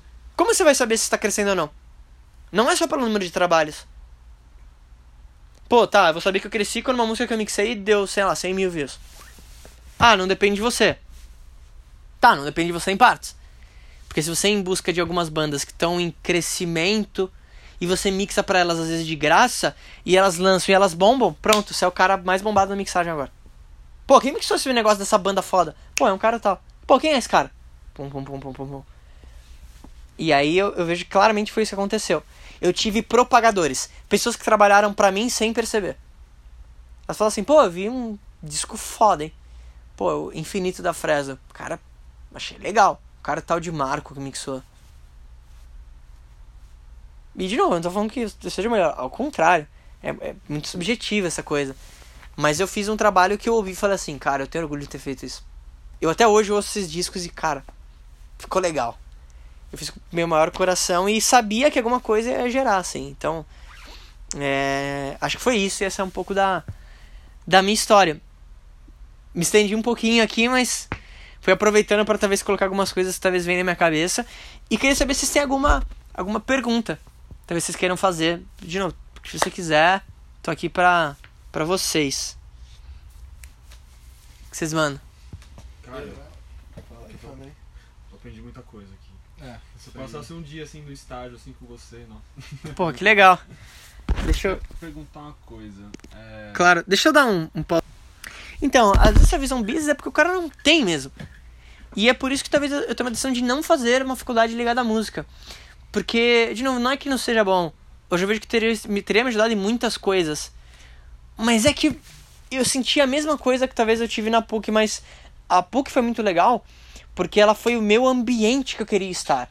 Eu queria estar perto de empresários. Então é muito louco, porque se você ver o meu ciclo, eu tenho vários ciclos. Tem gente que me conhece pela música, tem gente que nem sabe sobre produção musical. Pô, é o Marco da, da dono da agência tal. Tem gente que fala assim, pô, é o Marco que trabalha com aquela empresa e faz as palestras. Pô, eu vejo que construir esses públicos que parecem desconexos, assim. E isso me ajudou muito para abrir a mente. Porque talvez se eu não tivesse isso, eu talvez não teria crescido tanto na carreira, eu acho. Mesmo que eu tivesse habilidades técnicas. Entende? Então, desculpa te interromper, você tinha uma dúvida, né? Me pergunta. Ah, eu ia perguntar uma coisa. É... Eu queria saber assim das suas referências, né? Porque você falou assim que você fica experimentando várias coisas que não fazem sentido, né? Eu acho bem legal essa ideia. Quando eu tocava, eu era bem assim, né? Eu tocava baixo, mas eu era um baixista bem fora do comum. Eu usava, tipo, uma pedaleira lá, meus pedais, tipo, eu usava 12 pedais ao mesmo tempo, ficava trocando as ordens, experimentando as coisas também, né? É, mas uma coisa que eu tinha muita dificuldade, assim, é de depois ouvir, conseguir entender se estava bom ou não. Você acha que o fato de ter trabalhado com o Roy, tipo, ajudou você a ter referências mais rápido? Acho que não. Acho que o Roy, assim, ele era o cara zero referência. Inclusive, uma coisa que me ajudou muito é que algumas coisas que ele fazia eu falava assim, cara, mas não tá legal isso. Tipo, não tá legal essa mix. E, e eu ficava me questionando, cara, não, pode ser. Só que, assim como aconteceu também, até coisa do Rick, do tipo. Às vezes, por exemplo, a gente fez um, um trabalho juntos, foi o projeto paralelo do NX0 e eu fui assistente de mixagem. Mas eu, eu tava ali, eu tava. Eu, tipo. Cara. Sabe de dar uma coisa interna, tipo. Sério que você não vai fazer isso? Eu vou dar aquele agudo na voz. Ah, meu Deus. Então, eu acho que o Roy, ele me deu ao contrário, ele me deu essa liberdade do tipo, o bom é bo o bom para você. Pô, como você usa referências? Ouço muita coisa, claro. E assim, durante toda a minha vida, eu sei lá, 99% das coisas que eu ouvi sempre foram coisas gringas e então, sei lá, desde pequeno eu ouvia Michael Jackson, tipo Dangerous, que é um disco que tem uma mixagem das mais absurdas que eu já vi na vida. É... Então, eu acho que algumas referências que eu tive desde pequeno, assim, desses artistas, foram boas referências, então eu acostumei com aquilo. Então, literalmente, quando eu penso em referência, eu não penso muito do tipo, putz. Uh... Ah, tá, vou comparar isso a alguma coisa. Eu penso assim, cara, gostei disso, achei foda. Às vezes é tipo aquele, achei estranho, mas achei foda. Vai ficar esse. Quando é com artista, eu tento buscar com a referência dele. Aí sim é algo mais técnico. Então, assim, pô, o cara me passa uma referência de um baixo distorcido, sei lá, meio 30 Seconds to Mars. Pô, beleza, talvez aquele baixo eu vou usar um Sansamp de guitarra no baixo, porque eu sei que eu marco com aquele plugin, sei tirar mais ou menos aquele som. Eu vou, eu vou nisso assim. Mas eu não me preocuparia tanto com isso, assim. Hoje, literalmente, o que eu mais busco, a minha palavra é praticidade. Literalmente, se eu conseguir. Aliás, se você abrir as mixagens, você provavelmente vai ficar assustado. Que a maioria tem um ou dois plugins no máximo, assim. Máximo. 90% dos trabalhos que eu fiz é literalmente era o SSL da Waves e quatro auxiliares de reverb, reverb, reverb, large, medium, curto e um plate, um delay ou algum chorus, alguma coisa mais. Só. Por quê? Porque eu vim do analógico, onde literalmente eu tinha quatro auxiliares, tinha um equalizador e um compressor e alguns periféricos. Então eu mixo muito rápido. Então, às vezes, de novo, eu testo coisa, mas é muito no feeling, assim. Literalmente, de novo, eu poderia mixar só com esse único plugin e vou usar aquele compressor. E alguma coisa ou outra, tá, vou experimentar isso, eu quero aquele som mais específico, eu faço. Mas eu não penso muito, assim. Em geral, eu levo um, sei lá, de uma hora e meia a duas horas e meia para mixar a música inteira, assim. E quando eu vou, eu vou numa tacada só. Eu não, eu não gosto de parar. Eu literalmente entro no estado hipnótico. Literalmente. Eu tenho técnico de hipnose, não estou hipnotizando ninguém, coisa do tipo. Então eu sei que é isso. Eu literalmente entro num transe, assim. Eu nem pisco. Eu vou muito rápido, assim. Tipo, eu vou lá, tá, tá, tá, tá. Inclusive, quando eu abro uma mix, eu já tenho um template de todos esses auxiliares. E eu já pego esse meu template de plugin e abro em todos os canais. Então eu não quero ficar pensando em qual plugin eu vou pegar, qual. Que será que eu vou pegar? Não, não tem isso. Ufa. Até porque as ferramentas são muito parecidas entre elas. Então, por mais que você tenha o equalizador, que tem aquele toque. Hum, tá, é, é muito parecido. É muito parecido mesmo, assim.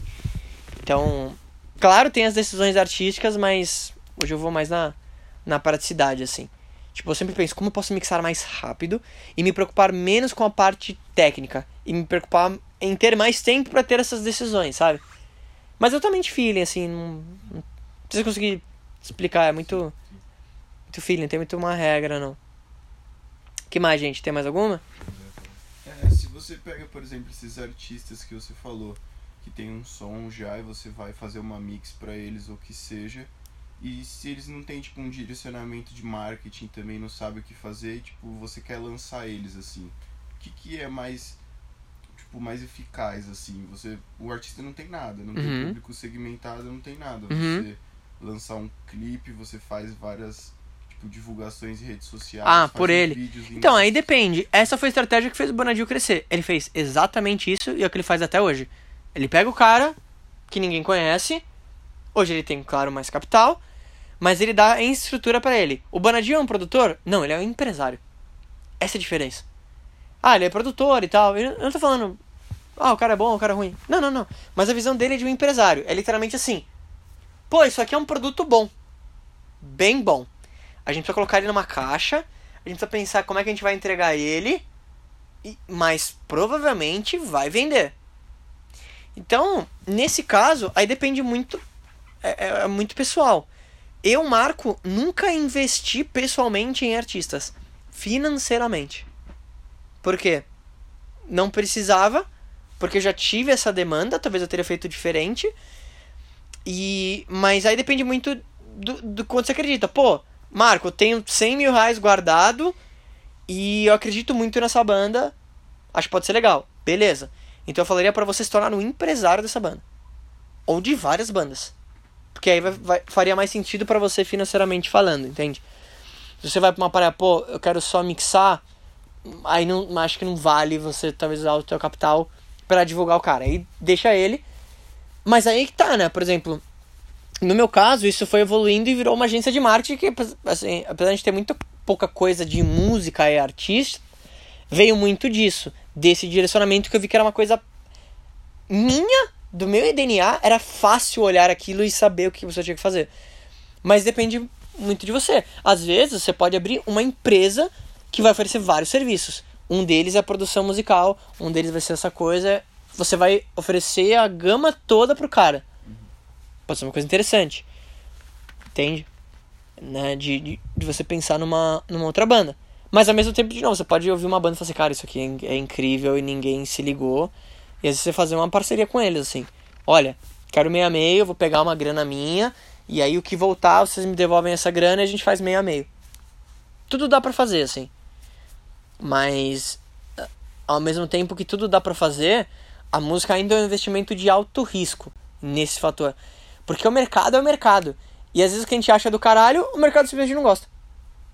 Como faz, o que faz um latino ser um cara popular e ganhar muito dinheiro? O mercado gosta. Ah, é bom ou ruim?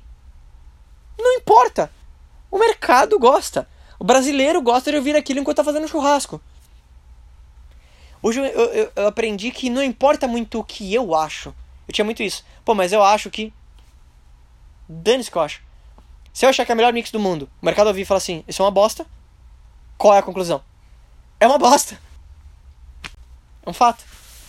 Então, é um investimento de alto risco. Mas se você conseguir chegar no meio tempo, meio termo ali, do tipo, de novo, literalmente, você é happy é mais o teu som, né? É. Que eu vejo que é um mercado que tá em puta crescimento. E eu vejo que a maioria das do CEPRA e tudo mais tem uma visão um pouco mais empresarial do que outros nichos. O maior deles é o sertanejo. Totalmente empresarial. Por isso cresce tanto. Não, o sertanejo se une, o rock está caindo. Não, porque os caras são mais inteligentes. É só por isso. É só porque eles pensam como um produto também. Mas no teu nicho especificamente, dá pra você fazer muito isso. Do tipo, você talvez produzir, mas produzir sendo que talvez você tenha 50% de alguma coisa. E aí 50% talvez de 100 artistas, mesmo que seja um pouquinho, começa a te dar um capital. Com esse capital, talvez você pode começar a investir mais em artistas que estão funcionando melhor. É como se literalmente fosse um investimento financeiro, assim. E quando eu falo isso, eu não quero que vocês tenham a noção de tipo, ah, tá, mas o cara não liga pra música. Não, é o contrário. Eu sou tão apaixonado quanto vocês. Eu amo tanto plugins quanto vocês. Eu amo tanto ficar dentro do estúdio quanto vocês. Mas eu entendo que isso é parte do processo. Tipo, e você tiver muito dinheiro na conta, você pode ter a liberdade de ficar quantas horas você quiser. Quando você não tem, beleza, você tem que ter essas outras. Acho que é porque mais Opções. a, a música hoje em dia é menos paixão e virou mais um produto, assim, talvez. Então é que aí que tá. Pessoas- Eu vejo que ela ainda é. E ela sempre vai ser. A música sempre vai ter um estado emocional. O cara não compra um CD. Ele compra a- aquela sensação de ouvir aquela música foda da banda que você curte. Eu vi Kings and Queens do 30 Seconds to Mars quando você tá andando de bicicleta e se imaginar no clipe. Sabe essas coisas? É tipo, é isso. Ela sempre vai ser paixão. Só que, se a gente deixar, e é por isso que eu bato muito isso, é porque no meu começo era 100% paixão, zero negócio. Eu ia me ferrar. Então, quando a gente trabalha com arte, a maioria das pessoas elas acabam não tendo resultado, não é porque ela não pode ter resultado, é que ela não se preocupa com o resultado. E se você não se preocupa com o resultado, adivinha, o resultado não vai se preocupar com você. Então eu tive que abrir mão um pouco, tipo, tá, vou tirar um pouco da paixão e vou deixar desse chimbal com 3 dBs a menos. E vou me preocupar um pouco mais de tempo em outras coisas. E aí, de novo, eu não quero que pareça que tenha menos paixão. Eu ainda tenho a mesma paixão. A diferença é o tempo que eu utilizo para cada coisa. Consegue visualizar a diferença? Tipo, você sempre vai ser apaixonado. E se você não for, você não vai ser bem sucedido em qualquer negócio. Mas a questão é quanto tempo você vai canalizar para aquilo, sabe? Conseguiu sacar a diferença? Tipo, você vai ter a paixão, mas se preocupa também no business. Para você ter o dinheiro para canalizar mais ainda na sua paixão. E aí que tá. Paixão, né? É, exato.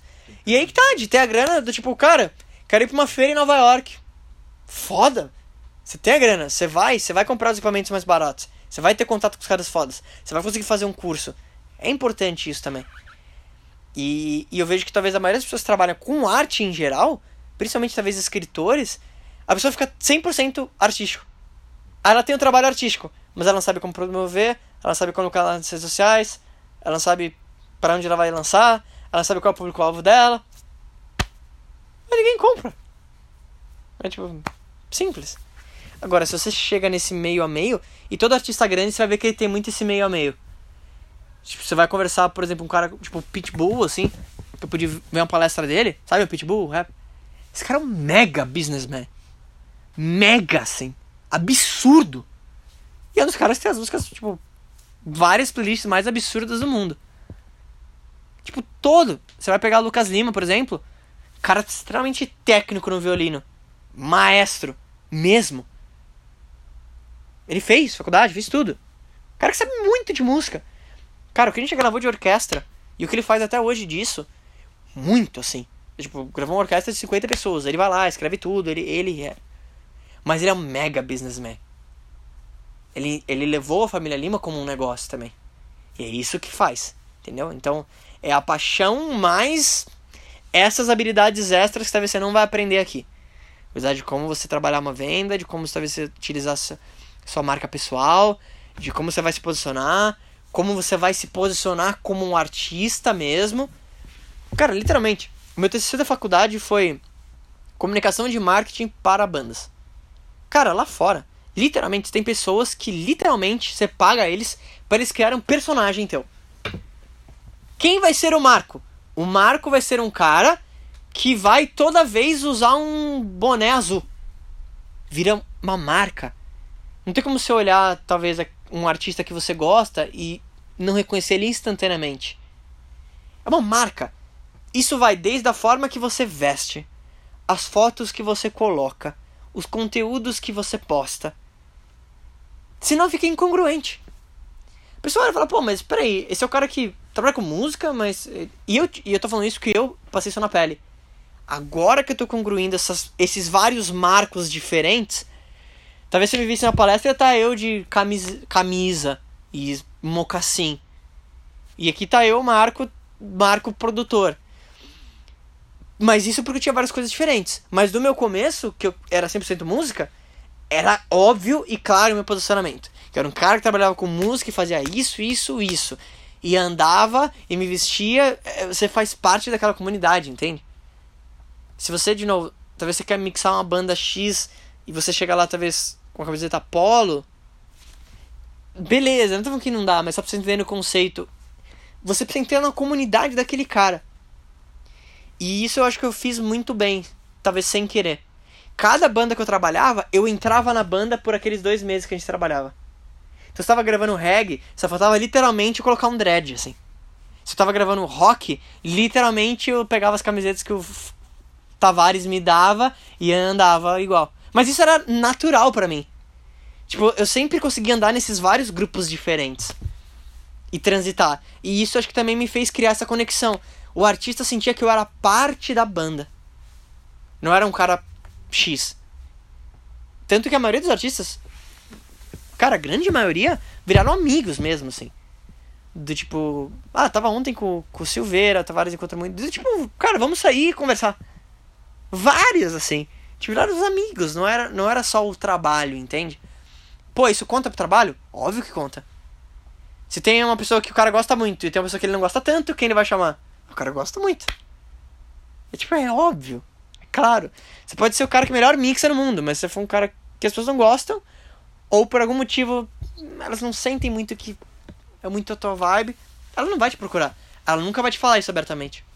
Ah, não te procurei porque, ah, sei lá, cara, acho que a vibe não rolou. Ah, então, é, não, é, porque eu tinha um amigo meu que vai mixar pra mim, é por isso que eu não te liguei. Ele não vai te falar isso abertamente. Mas é isso. Essa identificação, entende? E é por isso que eu acho que é chegar nesse meio termo. Tipo, você vai continuar sendo um cara muito apaixonado, mas adquira essas habilidades. É, é a maior coisa que eu posso te falar. Adquira essas outras habilidades. Trabalhe nas redes sociais. Saiba como você vai é, é, se portar identifica qual é esse personagem, entre aspas, que vai ser você. Mas qual é esse seu avatar? Pô, se você é um cara que talvez vai trabalhar com música, não faz muito sentido você ficar postando talvez sobre pratos num restaurante. No seu Instagram. Entende? É incongruente. Se você for uma pessoa que quer falar de lifestyle, aí você vai falar do prato.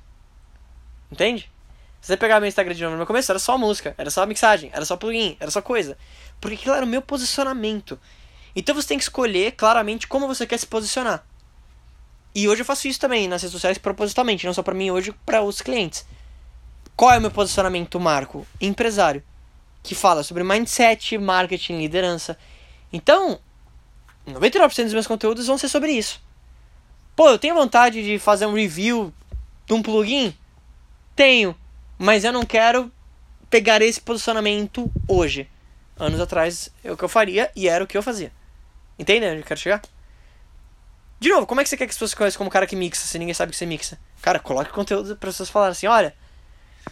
E, e é muito curioso, porque várias pessoas que me indicaram nem eram da música, eu nem não tinha mínima, mínima noção do que era. Várias, assim. A primeira produção, produção que eu fiz veio de uma indicação da faculdade, de uma amiga que queria produzir um disco. Aí essa pessoa que estudava comigo falou assim: Olha, eu tenho um cara na faculdade que parece que trabalha com essas coisas de música aí. Passou meu contato. Primeiro trabalho que eu fechei de produção. Veio assim. Mas por quê? Porque a pessoa sabia. Por quê? Eu falava daquilo. A pessoa via no meu Instagram, era aquilo. Ela via não sei o que, era aquilo. Entende? Não quer dizer que você não vai postar de outras coisas ou falar de outras coisas.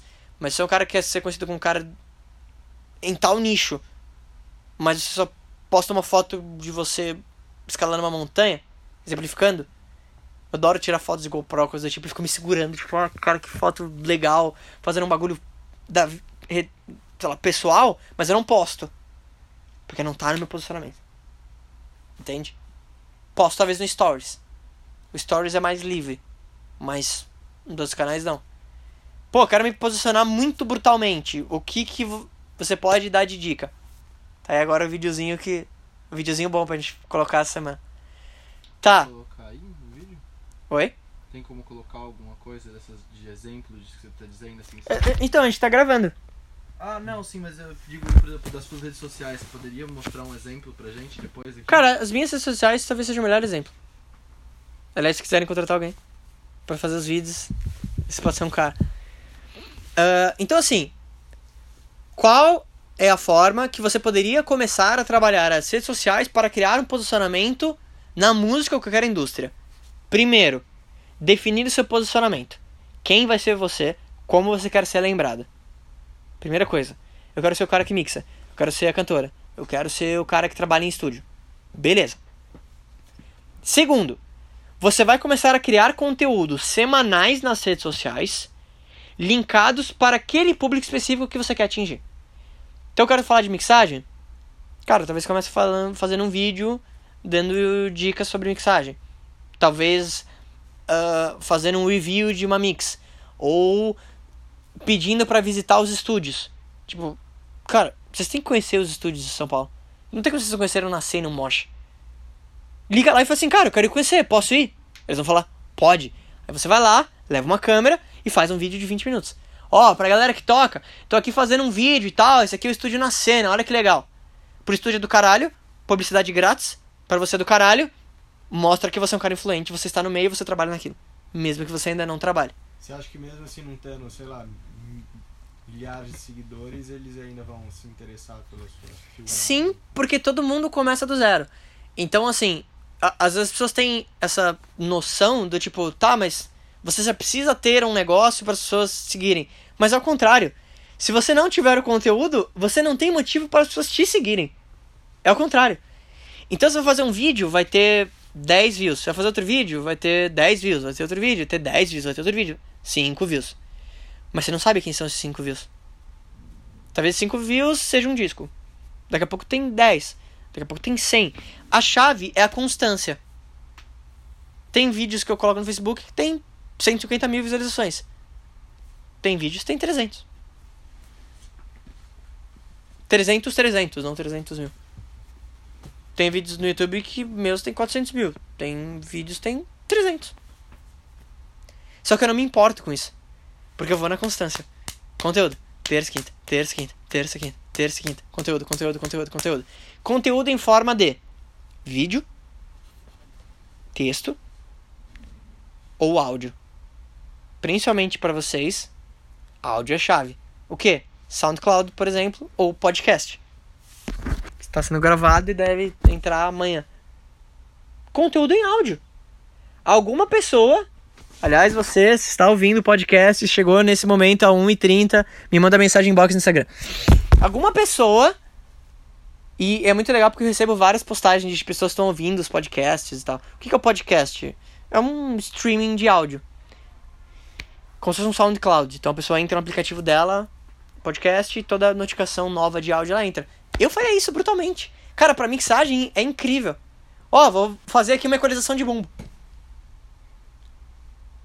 Pô, que conteúdo que você tem hoje, por exemplo, para mixagem, legal, bem feito, que você pode ter como base para ter um conteúdo? Qualquer. De novo, me interessa de mixagem. Eu vou assistir o quê? Tem três, quatro caras. Mas você pode ser um deles. Você pode ser o quinto cara. Mas o quinto cara talvez pega 30% do trabalho, entende? Não se preocupe com os views. Isso é uma construção. Isso daqui é um jogo a médio e longo prazo. Mas, de novo, agora as pessoas sabem o que você faz. Algumas pessoas vão. Você vai ver. Sabe o que vai acontecer? As pessoas vão te mandar inbox. Pô, nossa, eu vi aquela mixagem que você fez. Oh, muito foda, hein, cara? Pô, parabéns. Pô, um dia eu quero mixar com você. Semente plantada. Cara, quantas vezes isso já aconteceu? Várias vezes. Várias vezes. Hoje o cara que trabalha com o meu designer na empresa, por coincidência, ele mandou uma mensagem anos atrás com a banda dele querendo mixar um trabalho comigo, assim. Depois a gente viu, a gente ficou conversando sobre isso. Tipo, pô, um dia a gente vai trabalhar junto. Você nunca sabe onde essa semente vai cair hoje. Algo está plantando aqui. Você nunca sabe. Talvez daqui a cinco anos, esse cara que ouviu o teu vídeo hoje, que tem você no Facebook, tá em crescimento, ele precisa de alguém mais profissional para mixar, ele lembra de você. Você nunca sabe. Aí esse trabalho te explode. Então só tem benefícios, assim. A questão é a constância. Você vai pensar várias vezes em parar, porque parece que ninguém tá ouvindo, ninguém faz. Mas se você fizer na constância, você vai ver que dá resultados, assim. E eu tenho feito isso mais intensamente nos últimos seis meses, assim. O meu Instagram fez assim, ó. Meu YouTube fez assim, ó. Meu Facebook também. Constância. E agora a ideia é começar a escalar. Então, o que eu quero chegar agora em 2018 é ter um vídeo meu de conteúdos como esse todos os dias. Um vídeo, sei lá, de meia hora, uma hora. O cara fala assim, caralho. Não dá para competir com esse cara. Vídeos diferentes em plataformas diferentes. O cara vai entrar no YouTube, vai ter esse vídeo de uma hora. O cara vai entrar no Instagram, vai ter um outro vídeo de outro dia. O cara vai entrar no Facebook, vai ter outro vídeo de um terceiro dia. Então eu pego ele de todos os lados. Onde ele olhar, ele vai ver conteúdo novo, ele vai ver conteúdo novo, ele vai ver conteúdo novo. E aí o que acontece em termos de, de marketing, pra gente finalizar também, é que você cria uma gratidão muito forte com a pessoa. Porque você está agregando algo para ela, você está ensinando algo, você está fazendo algo para ela, e ela começa a se sentir em dívida. Fala assim, caramba, eu vi um tutorial de mixagem, porra, aprendi bastante. Ela, ela, ela meio que sente que ela deve algo para você. Só que esse deve algo, você nunca sabe se vai vir dela, ou se vai vir de uma indicação dela para alguém, ou se vai vir daqui cinco anos que a pessoa quer lançar um disco, ou se talvez não vai vir de nenhuma das pessoas, vai vir de uma outra, não sei. Mas eu falo, sempre volta. Sempre volta. E eu falo muito de redes sociais porque eu acredito muito que é o maior veículo para você fazer isso hoje. Principalmente nesse meio que vocês estão, assim, que não tem quase ninguém fazendo isso. De novo, quem que você conhece que. E de bandas mesmo, que colocam conteúdos novos duas a três vezes por semana. Um deles, eu te falo, Gabriel Elias, um cara que eu produzi, tem quase 2 milhões de pessoas na página. O que, que ele faz? Live toda semana, conteúdo novo toda semana, cover toda semana, gravação toda semana. Massivo. Esse é o nome do jogo. Então, se você fizer isso, é uma vantagem competitiva brutal, assim. Quer dizer, não é nenhuma competição, assim. Tipo, vai ser você e caras estão contando com a sorte. Aqui não tem sorte. Você vai trabalhar pra cacete, mas você vai trabalhar também estrategicamente. Aí se você trabalhar pra cacete e trabalhar estrategicamente também, você vai ganhar o jogo. Acho que é isso, sim. Certo, gente? Querem perguntar mais alguma coisa? perguntar uma coisinha. Por exemplo, você di- o publicar bastante coisa massivamente. Sou um exemplo de uma música. Se eu quisesse hoje publicar uma música, você acha que é um caminho para você postar uma música inteira no Facebook? Como fazer a divulgação dessa música assim? Você acha que vale Promovendo. pena? Você vai pegar talvez os 100 reais a mais que você gastaria na pizza, post no Facebook. 100 reais. Pra quem? Para o público específico que gosta mais ou menos do teu estilo de música. Pô, mas eu vou gastar. Eu vou colocar uma música por mês? Sim. Por que não? Se você lançar 12 músicas de uma vez só, o impacto ele só é pior. Porque ao invés de o cara ouvir cada uma das 12, ele só vai ouvir a primeira e a segunda. Aí as outras 10 foram perdidas. Se você lança todo mês, a possibilidade de você acertar o punch é muito maior. É um jogo de números. Se você lança uma música por ano, você lança 12 músicas a cada dois anos, e eu lanço 100 músicas em 3 anos, a probabilidade de uma música minha estourar é muito maior do que a sua. É numérico. É, tipo, é óbvio. Por que os artistas não fazem isso então? Primeiro, porque eles não se ligaram. Segundo, porque eles são 100% paixão. Então ele demora muito. Porque ele não tem a cabeça do músico. Ele demora. Ele demora demais. Puta, mas essa bateria ainda não ficou boa. Acho que vou gravar. O artista ele lança. Aqui pegar, pegou. Puta, pegou, mas explodiu. Beleza, agora a gente fechou um contrato ganhamos 100 mil reais. Beleza? Agora vai demorar dois meses pra fazer um disco. Não cinco anos. Mas eu tenho um pouco mais de tempo pra experimentar. Mas não antes. Porque você não tem um público. Tipo, cara, é conteúdo, conteúdo, conteúdo. Aí, naturalmente, assim como é nos vídeos que eu coloco, um deles, quando eu coloco, eu sinto que o engajamento tá diferente. Opa, peraí. Esse aqui deu 50 compartilhamentos e eu não investi um real. A maioria dos vídeos eu coloco dá 10. O que, que isso me mostra? Opa, indicativo de interesse. A- o mercado está julgando que isso aqui é melhor. Promovo. Quanto? Mais dinheiro do que os outros. Porque o mercado está mostrando que eles gostaram mais daquele meu conteúdo. Aí eu vou lá e. Mil reais num post patrocinado do Facebook pro público certo vai te dar 100 mil views na tua música. É numérico. Pô, você vai colocar mil reais em toda a música? Não. Mas você vai colocando várias músicas para identificar dentre elas, se você quiser um dia colocar os mil reais, qual delas vai ser. Não a que você acha que é. A que o público acha que é. E geralmente os artistas erram. Quase que uma enquete, né? Isso! Geralmente os artistas erram. 90% das vezes eles erram. Puta, essa aqui vai ser o single, vai estourar. Como você vê isso? Pega os artistas que colocam o disco inteiro no YouTube e compara os plays. O single tem muito mais plays? Não, tem menos até. Qual tem mais plays? A música 7. A música 7 deveria ser o single. Talvez ela seja o segundo. Single que eles, acham, que eles acham que seria. Isso, isso, isso. Por isso que a melhor estratégia é lança mais. Pô, uma música bombou. Pô, essa aqui que a gente vai fazer o clipe então. Mas vamos supor, Saca? no caso de um artista, Uhum. eu vou lançar uma faixa por mês. Pra continuar esse conteúdo, ter um conteúdo massivo semanalmente ou diariamente, você acha que vale a pena? Então, por exemplo, daquele primeiro mês, janeiro, eu vou postar uma música no dia 20 de janeiro. No dia 1 ou dia 20, eu posto o conteúdo mostrando que eu tô mixando aquela faixa, que eu tô gravando Pode ser. aquilo. Pode Você ser? acha que funciona ou você acha que Também. fica muito massivo e quando lançar a música. Nada é massivo. Nada é massivo porque você nunca vai pegar o cara de todos os cantos. Literalmente, se eu postar 10 coisas hoje, sei lá, 10% das pessoas vão ver uma ou duas coisas dessas coisas. Pra você pode parecer massivo e muita gente pensa assim, pô, mas eu não vou colocar muita coisa porque eu vou estar enchendo o saco. Ao contrário, o teu conteúdo não está aparecendo pra todo mundo a todos os momentos. Você tem que postar massivamente. Do que? O que você acredita que a sua audiência gosta de ver? Pô, eu acho que seria interessante ver a mixagem. Então, mixagem. Todo dia vai sair um vídeo, todo dia vai sair um negócio, todo dia fazendo stories. Não sei. Ou não. Ou você tá acampando com seus amigos e teve uma ideia de música. Ó, gente, quero mostrar um pouco como é que eu escrevo aqui, ó. Pô, ó, tô escrevendo aqui, ó, no chão, ó, tem uma formiga que me picou aqui, ó, mas eu tô escrevendo, ó. É isso. E aí você cria um vínculo com a audiência.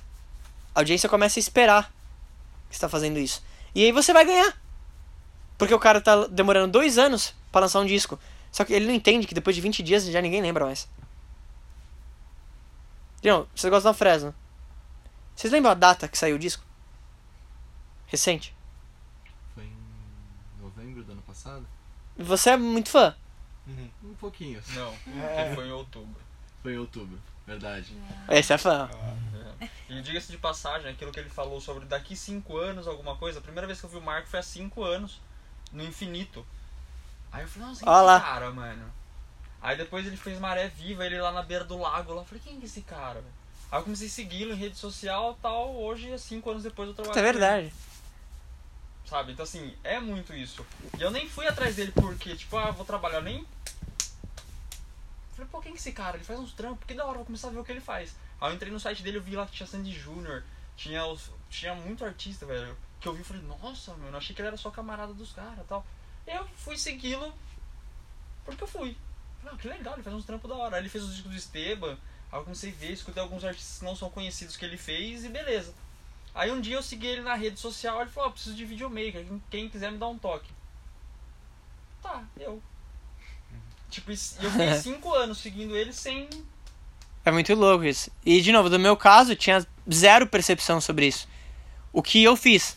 Coloquei meu conteúdo. Algumas pessoas falaram, pô, legal esse, isso que o cara fez. E que me deixa muito feliz, entende? É esse impacto, entendeu? O que você tá fazendo hoje talvez vai impactar cinco anos. Não sei. O que você literalmente poderia fazer? Bate um papo com ele, começa a fazer vídeos. Pô, vou fazer um vídeo por semana. Ok, mas você precisa começar. Só criar a minissérie da Globo. Mas, literalmente, se você começa a criar conteúdos. Não, e literalmente. Tô indicando ele porque eu, eu- eu acho que realmente algo pode ser interessante pra vocês. Literalmente, pô, vamos filmar um negócio na Paulista e, sei lá, eu falo, vou falar um pouco sobre os meus tópicos. E aí você faz talvez 4, 5 vídeos curtos. Pô, você posta um por semana, já é um mês de conteúdo que você gravou em uma tarde, entendeu? Mas pro cara tá assistindo, ele vê congruência. Ele fala assim, porra, esse cara sempre tá lá. Ele sempre tem conteúdo. O seu nome, ele tem que ser o selo de garantia do teu produto ou negócio. É aí que tá. E é isso que eu busco. Do tipo, o cara fala assim, porra, é o Marco que tá fazendo? Ah, então deve ser bom. É isso que eu busco. Eu não sei. É a percepção individual de cada um. Mas se eu conseguir isso, eu consegui meu objetivo. O cara fala assim, pô, o Marco tá abrindo uma agência de marketing, tá? É, é, é o Marco. Eu confio nele. Ou, ah, ele vai fazer tal isso? Porra, mas é o André, confio nele. E cada um tem isso no seu próprio nicho, entende? Então, é, sim, com certeza, coloca todo esse tipo de conteúdo em várias plataformas diferentes, assim. Então, acho que é isso, gente. É isso. Obrigado pelo tempo de vocês. E aí, o que, que você mais gostou desse podcast? Se você adorou, deixa cinco estrelas e se conecta comigo nas redes sociais em arroba Marco Lafico e se inscreve lá no canal do YouTube em youtube.com barra. A gente se vê em breve.